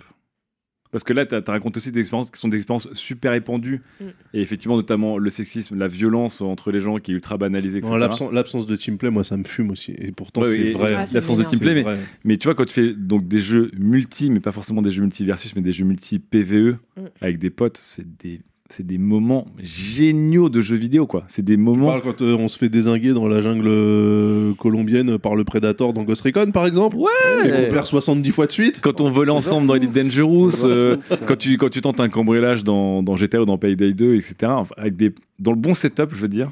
Pas dans, pas dans la, la jungle du online anonyme qui est vraiment un truc dégueulasse. euh, ça, ça, ça, j'en ai ouf. fait. J'ai un souvenir euh, euh, dans Assassin's Creed. Euh, du coup, je crois que c'était dans le Unity. On avait fait une, une session avec des potes en multi. Euh, mais sauf que bah, en fait j'avais donc on se réunissait on réfléchissait bien genre ouais, tu vois on va faire comme ça comme ça toi tu passes par là et tout et euh, bah, bah sauf que j'avais un des potes il était en mode Ah là là là là. et on était genre mais putain Ouais, bah voilà. Oui, mais voilà. tout, quoi. Là, t'es pas une vieille conne, c'est lui qui est un gros con. Là, c'est c'est un truc mais enfin, dans, Il gâche. dans, dans tous les jeux, t'as, euh, au lieu d'avoir une équipe de 32, t'as 32 équipes de 1, quoi, tu vois. Non, mais encore un truc, tu vois, les gens ils parlent de Borderlands ou de Left 4 Dead, un truc t'es à 4, Mm. c'est manageable, on peut se réunir à jouer, à jouer à Ouais. 4, euh, t'es assez pour jouer avec tes potes et quand tout le monde joue ensemble, c'est tellement kiffant quoi, c'est tellement agréable en fait. euh. Monster Hunter, je te conseille. Monster oui. Hunter, si tu veux tester le jeu en ligne, mais qui n'a pas l'air du tout d'être en Ouais. ligne. Vraiment. Mm. Ouais. C'est à la fois 100% solo, tu vois, et en ligne, ça prend vraiment tout son sens. Moi je trouve que le multi, c'est- il faut, enfin, souvent on, on pense à PVP, e-sport, euh, etc. Moi je trouve que le PVE dans le multi, c'est un truc incroyablement euh, satisfaisant dans- dans- en tant que joueur, joueur de jeux vidéo quoi. Juste euh, tour de table, euh, quel jeu moderne, voilà, auquel les jeunes jouent? Putain, je je me sens tellement vieux à dire ce genre de, de phrase-là, c'est terrible. Euh, Avez-vous euh, joué récemment ou euh, dans l'année qui a précédé? Le jeu indé sont des jeux de jeunes. Outzer Au au hasard Non, c'est pas Slay the Spire, mais. Slay euh, the Spire, ouais. Slay the C'est un jeu Spire. moderne, ça? Ouais, c'est un jeu moderne, Slay the Spire, ouais. Non, parce C'est que- un concept assez novateur qui n'a jamais existé. C'est un Euh, jeu tiens, qui est mobile. euh, Totally Accurate Battle Simulator. Je l'ai fini l'autre jour. Là. Ouais, C'est drôle. Bien, Ouais, il est assez drôle. bon gros jeu de jeunes, ça. Euh, Non, mais- Moi, mon neveu, du coup, je lui ai demandé s'il jouait à, à quel euh, Pokémon il jouait. Et en fait, il joue pas à Pokémon, il me dit il joue à Lumians. Et je Lumians. C'est quoi Lumians Mm. Il me dit c'est un Pokémon gratuit dans Roblox. Ouais. Donc en fait, il. Oh putain. Non, mais c'est ça qui est génial. Parce que je vous rappelle que les jeunes sont de droite et les jeunes sont géniaux, parce que c'est Mm. les, les deux, les deux euh, enseignements de cette émission. Donc, il joue à Roblox comme tous les gamins. Roblox, comme tous les gamins, ils y jouent comme un réseau social, ils traînent dedans. Et après, ils se disent, il y en a un qui dégote un jeu et se mettent à jouer en masse à un jeu. Donc, un des jeux populaires de Roblox, c'est un- une sorte de Pokémon à l'arrache, s'appelle Lumians. Et en fait, lui, du coup, il m'a- il m'a montré donc un Lumians, qui est nul à chier, voilà. Mais Suboptimal. hein. voilà, mais ce qui m'a raconté, c'est drôle, c'est qu'en fait, quand il joue à Roblox, il a accès à plein de jeux. C'est encore une fois un truc très méta. Et euh, en plus, et, comme les enfants sont de droite, il dit bah, en plus, c'est gratos. Donc, euh, je, je paye pas et je peux jouer à l'arrache.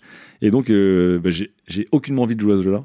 Mais je trouve ça drôle de dire que des jeunes entiers, pour eux, leur premier. Leur, première, comment dire, leur premier contact avec Pokémon ne sera pas un Pokémon à 60 balles, mais un clone, un chip de Mm. Pokémon euh, dans un jeu gratos. Quoi. Daz, euh, ton, ton élan vers euh, Vers, la jeunesse. euh, vers la jeunesse. euh, attends, qu'est-ce que j'ai lancé? J'ai dit, putain, qu'est-ce que c'est que cette merde.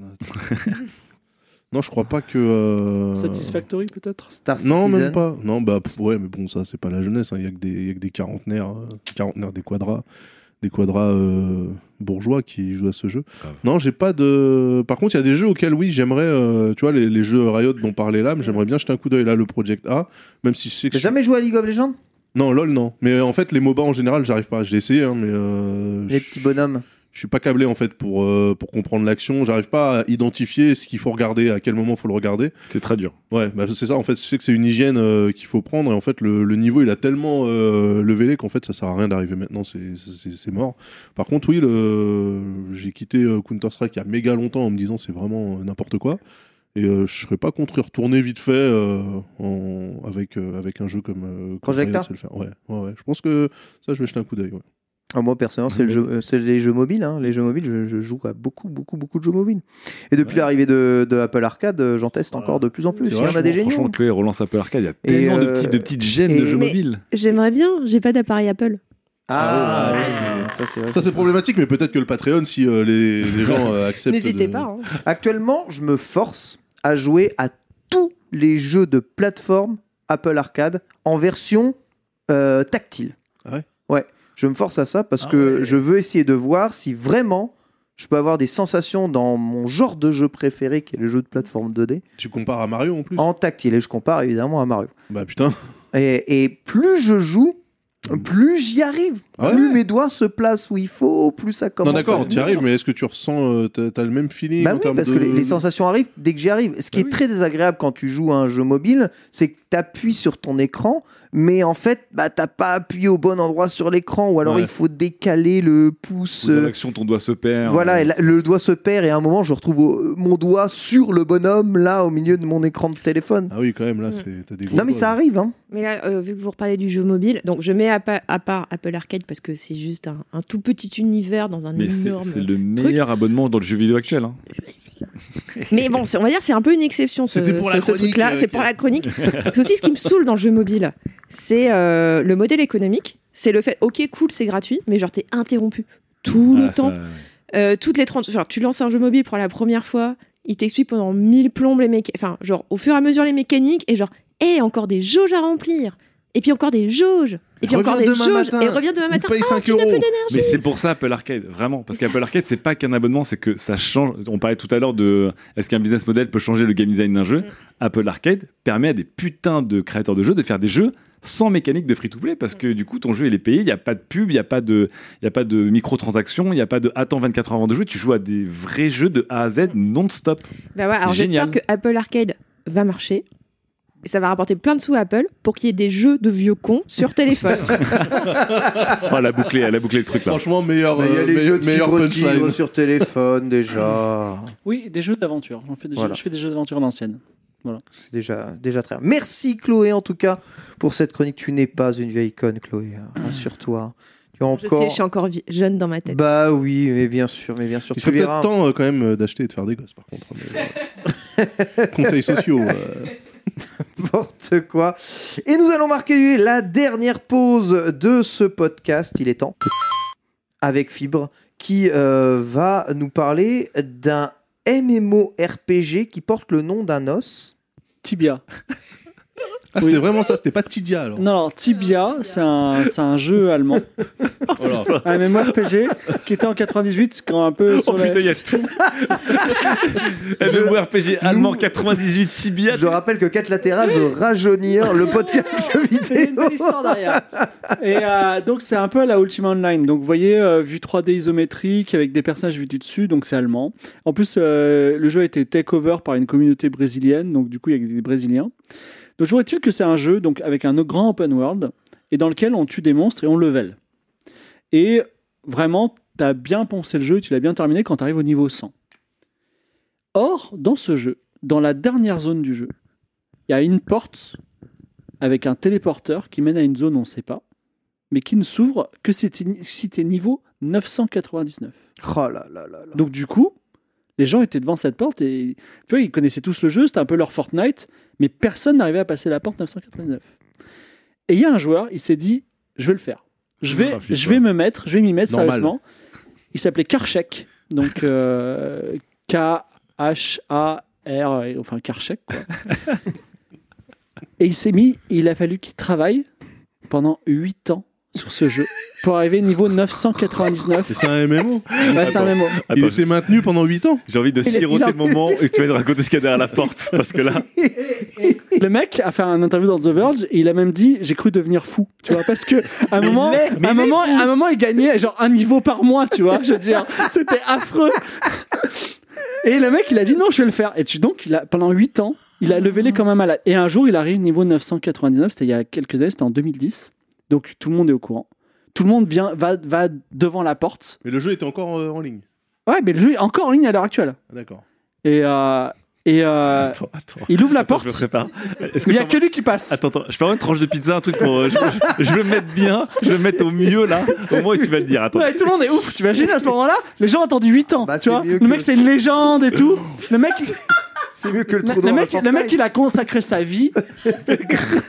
Là, il s'est passé des trucs, c'est que Sam est tombé, la pizza est tombée par terre. Et j'ai envie de couper, comme ça vous saurez jamais ce qu'il y a derrière la porte. Rendez-vous dans Quête latérale 4. JPP JPP Est-ce que vous voulez savoir ou pas? Je suis en train de taper The Verge sur mon Oui, iPad et je tombe sur des trucs savoir. dégueulasses. Les gens- C'est affreux. alors, les- alors, je vous dis ou pas? Oui. Oui. Il y a Alors. quoi sous cette porte? Il ouvre la porte. Il y a que lui qui peut passer. Il se téléporte. Il disparaît 10 minutes. Attends, il stream ou pas? Non, non, non, ça, ça existait pas. C'était 2010. Ah oui, c'est vrai. Mais les gens étaient là. Il disparaît. Pendant 10 minutes, il revient. Il est là. Et il dit au revoir et il disparaît. Non Et les gens étaient ouf Les gens étaient ouf Ils disaient mais qu'est-ce qui s'est passé? On saura jamais Tu vois? Voilà. Alors, L'histoire s'arrête là. Tu sais, on dirait les blagues sans fin, tu répètes, tu répètes avoir une chute et la chute elle est nulle à chier quoi. Non, c'est- eh non, mais à l'époque, Franchement, c'est le plus grand guacker de l'histoire de non, non, l'univers. le mec, le mec est ouf, on est d'accord. Mais il y a quand même une petite histoire à ça parce que. C'est génial ce qu'il a fait. Parce qu'il y a quand même. Non, c'est- c'était ouf la force mentale du mec. tu C'est vois. génial. Voilà. Et en fait, c'est passé un truc, c'est que depuis, il y a eu le stream, et donc il y a un autre, aut- un autre streamer qui s'appelle Neodica, qui a dit je vais faire pareil, et il est monté à 999, et au moment où il était à 999, il a ouvert un Patreon. Et il a dit donnez, donnez pour que je stream ce qu'il y a derrière la porte. La modernité. Donc les gens étaient ouf. Voilà.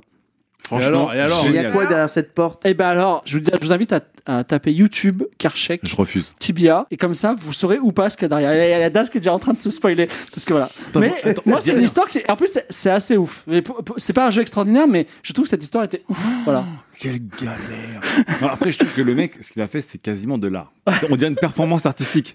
Tu vois, on dirait vraiment une performance artistique. Le mec, il revient, il sort de la porte, et tout le monde est là. Vas-y, il y a quoi?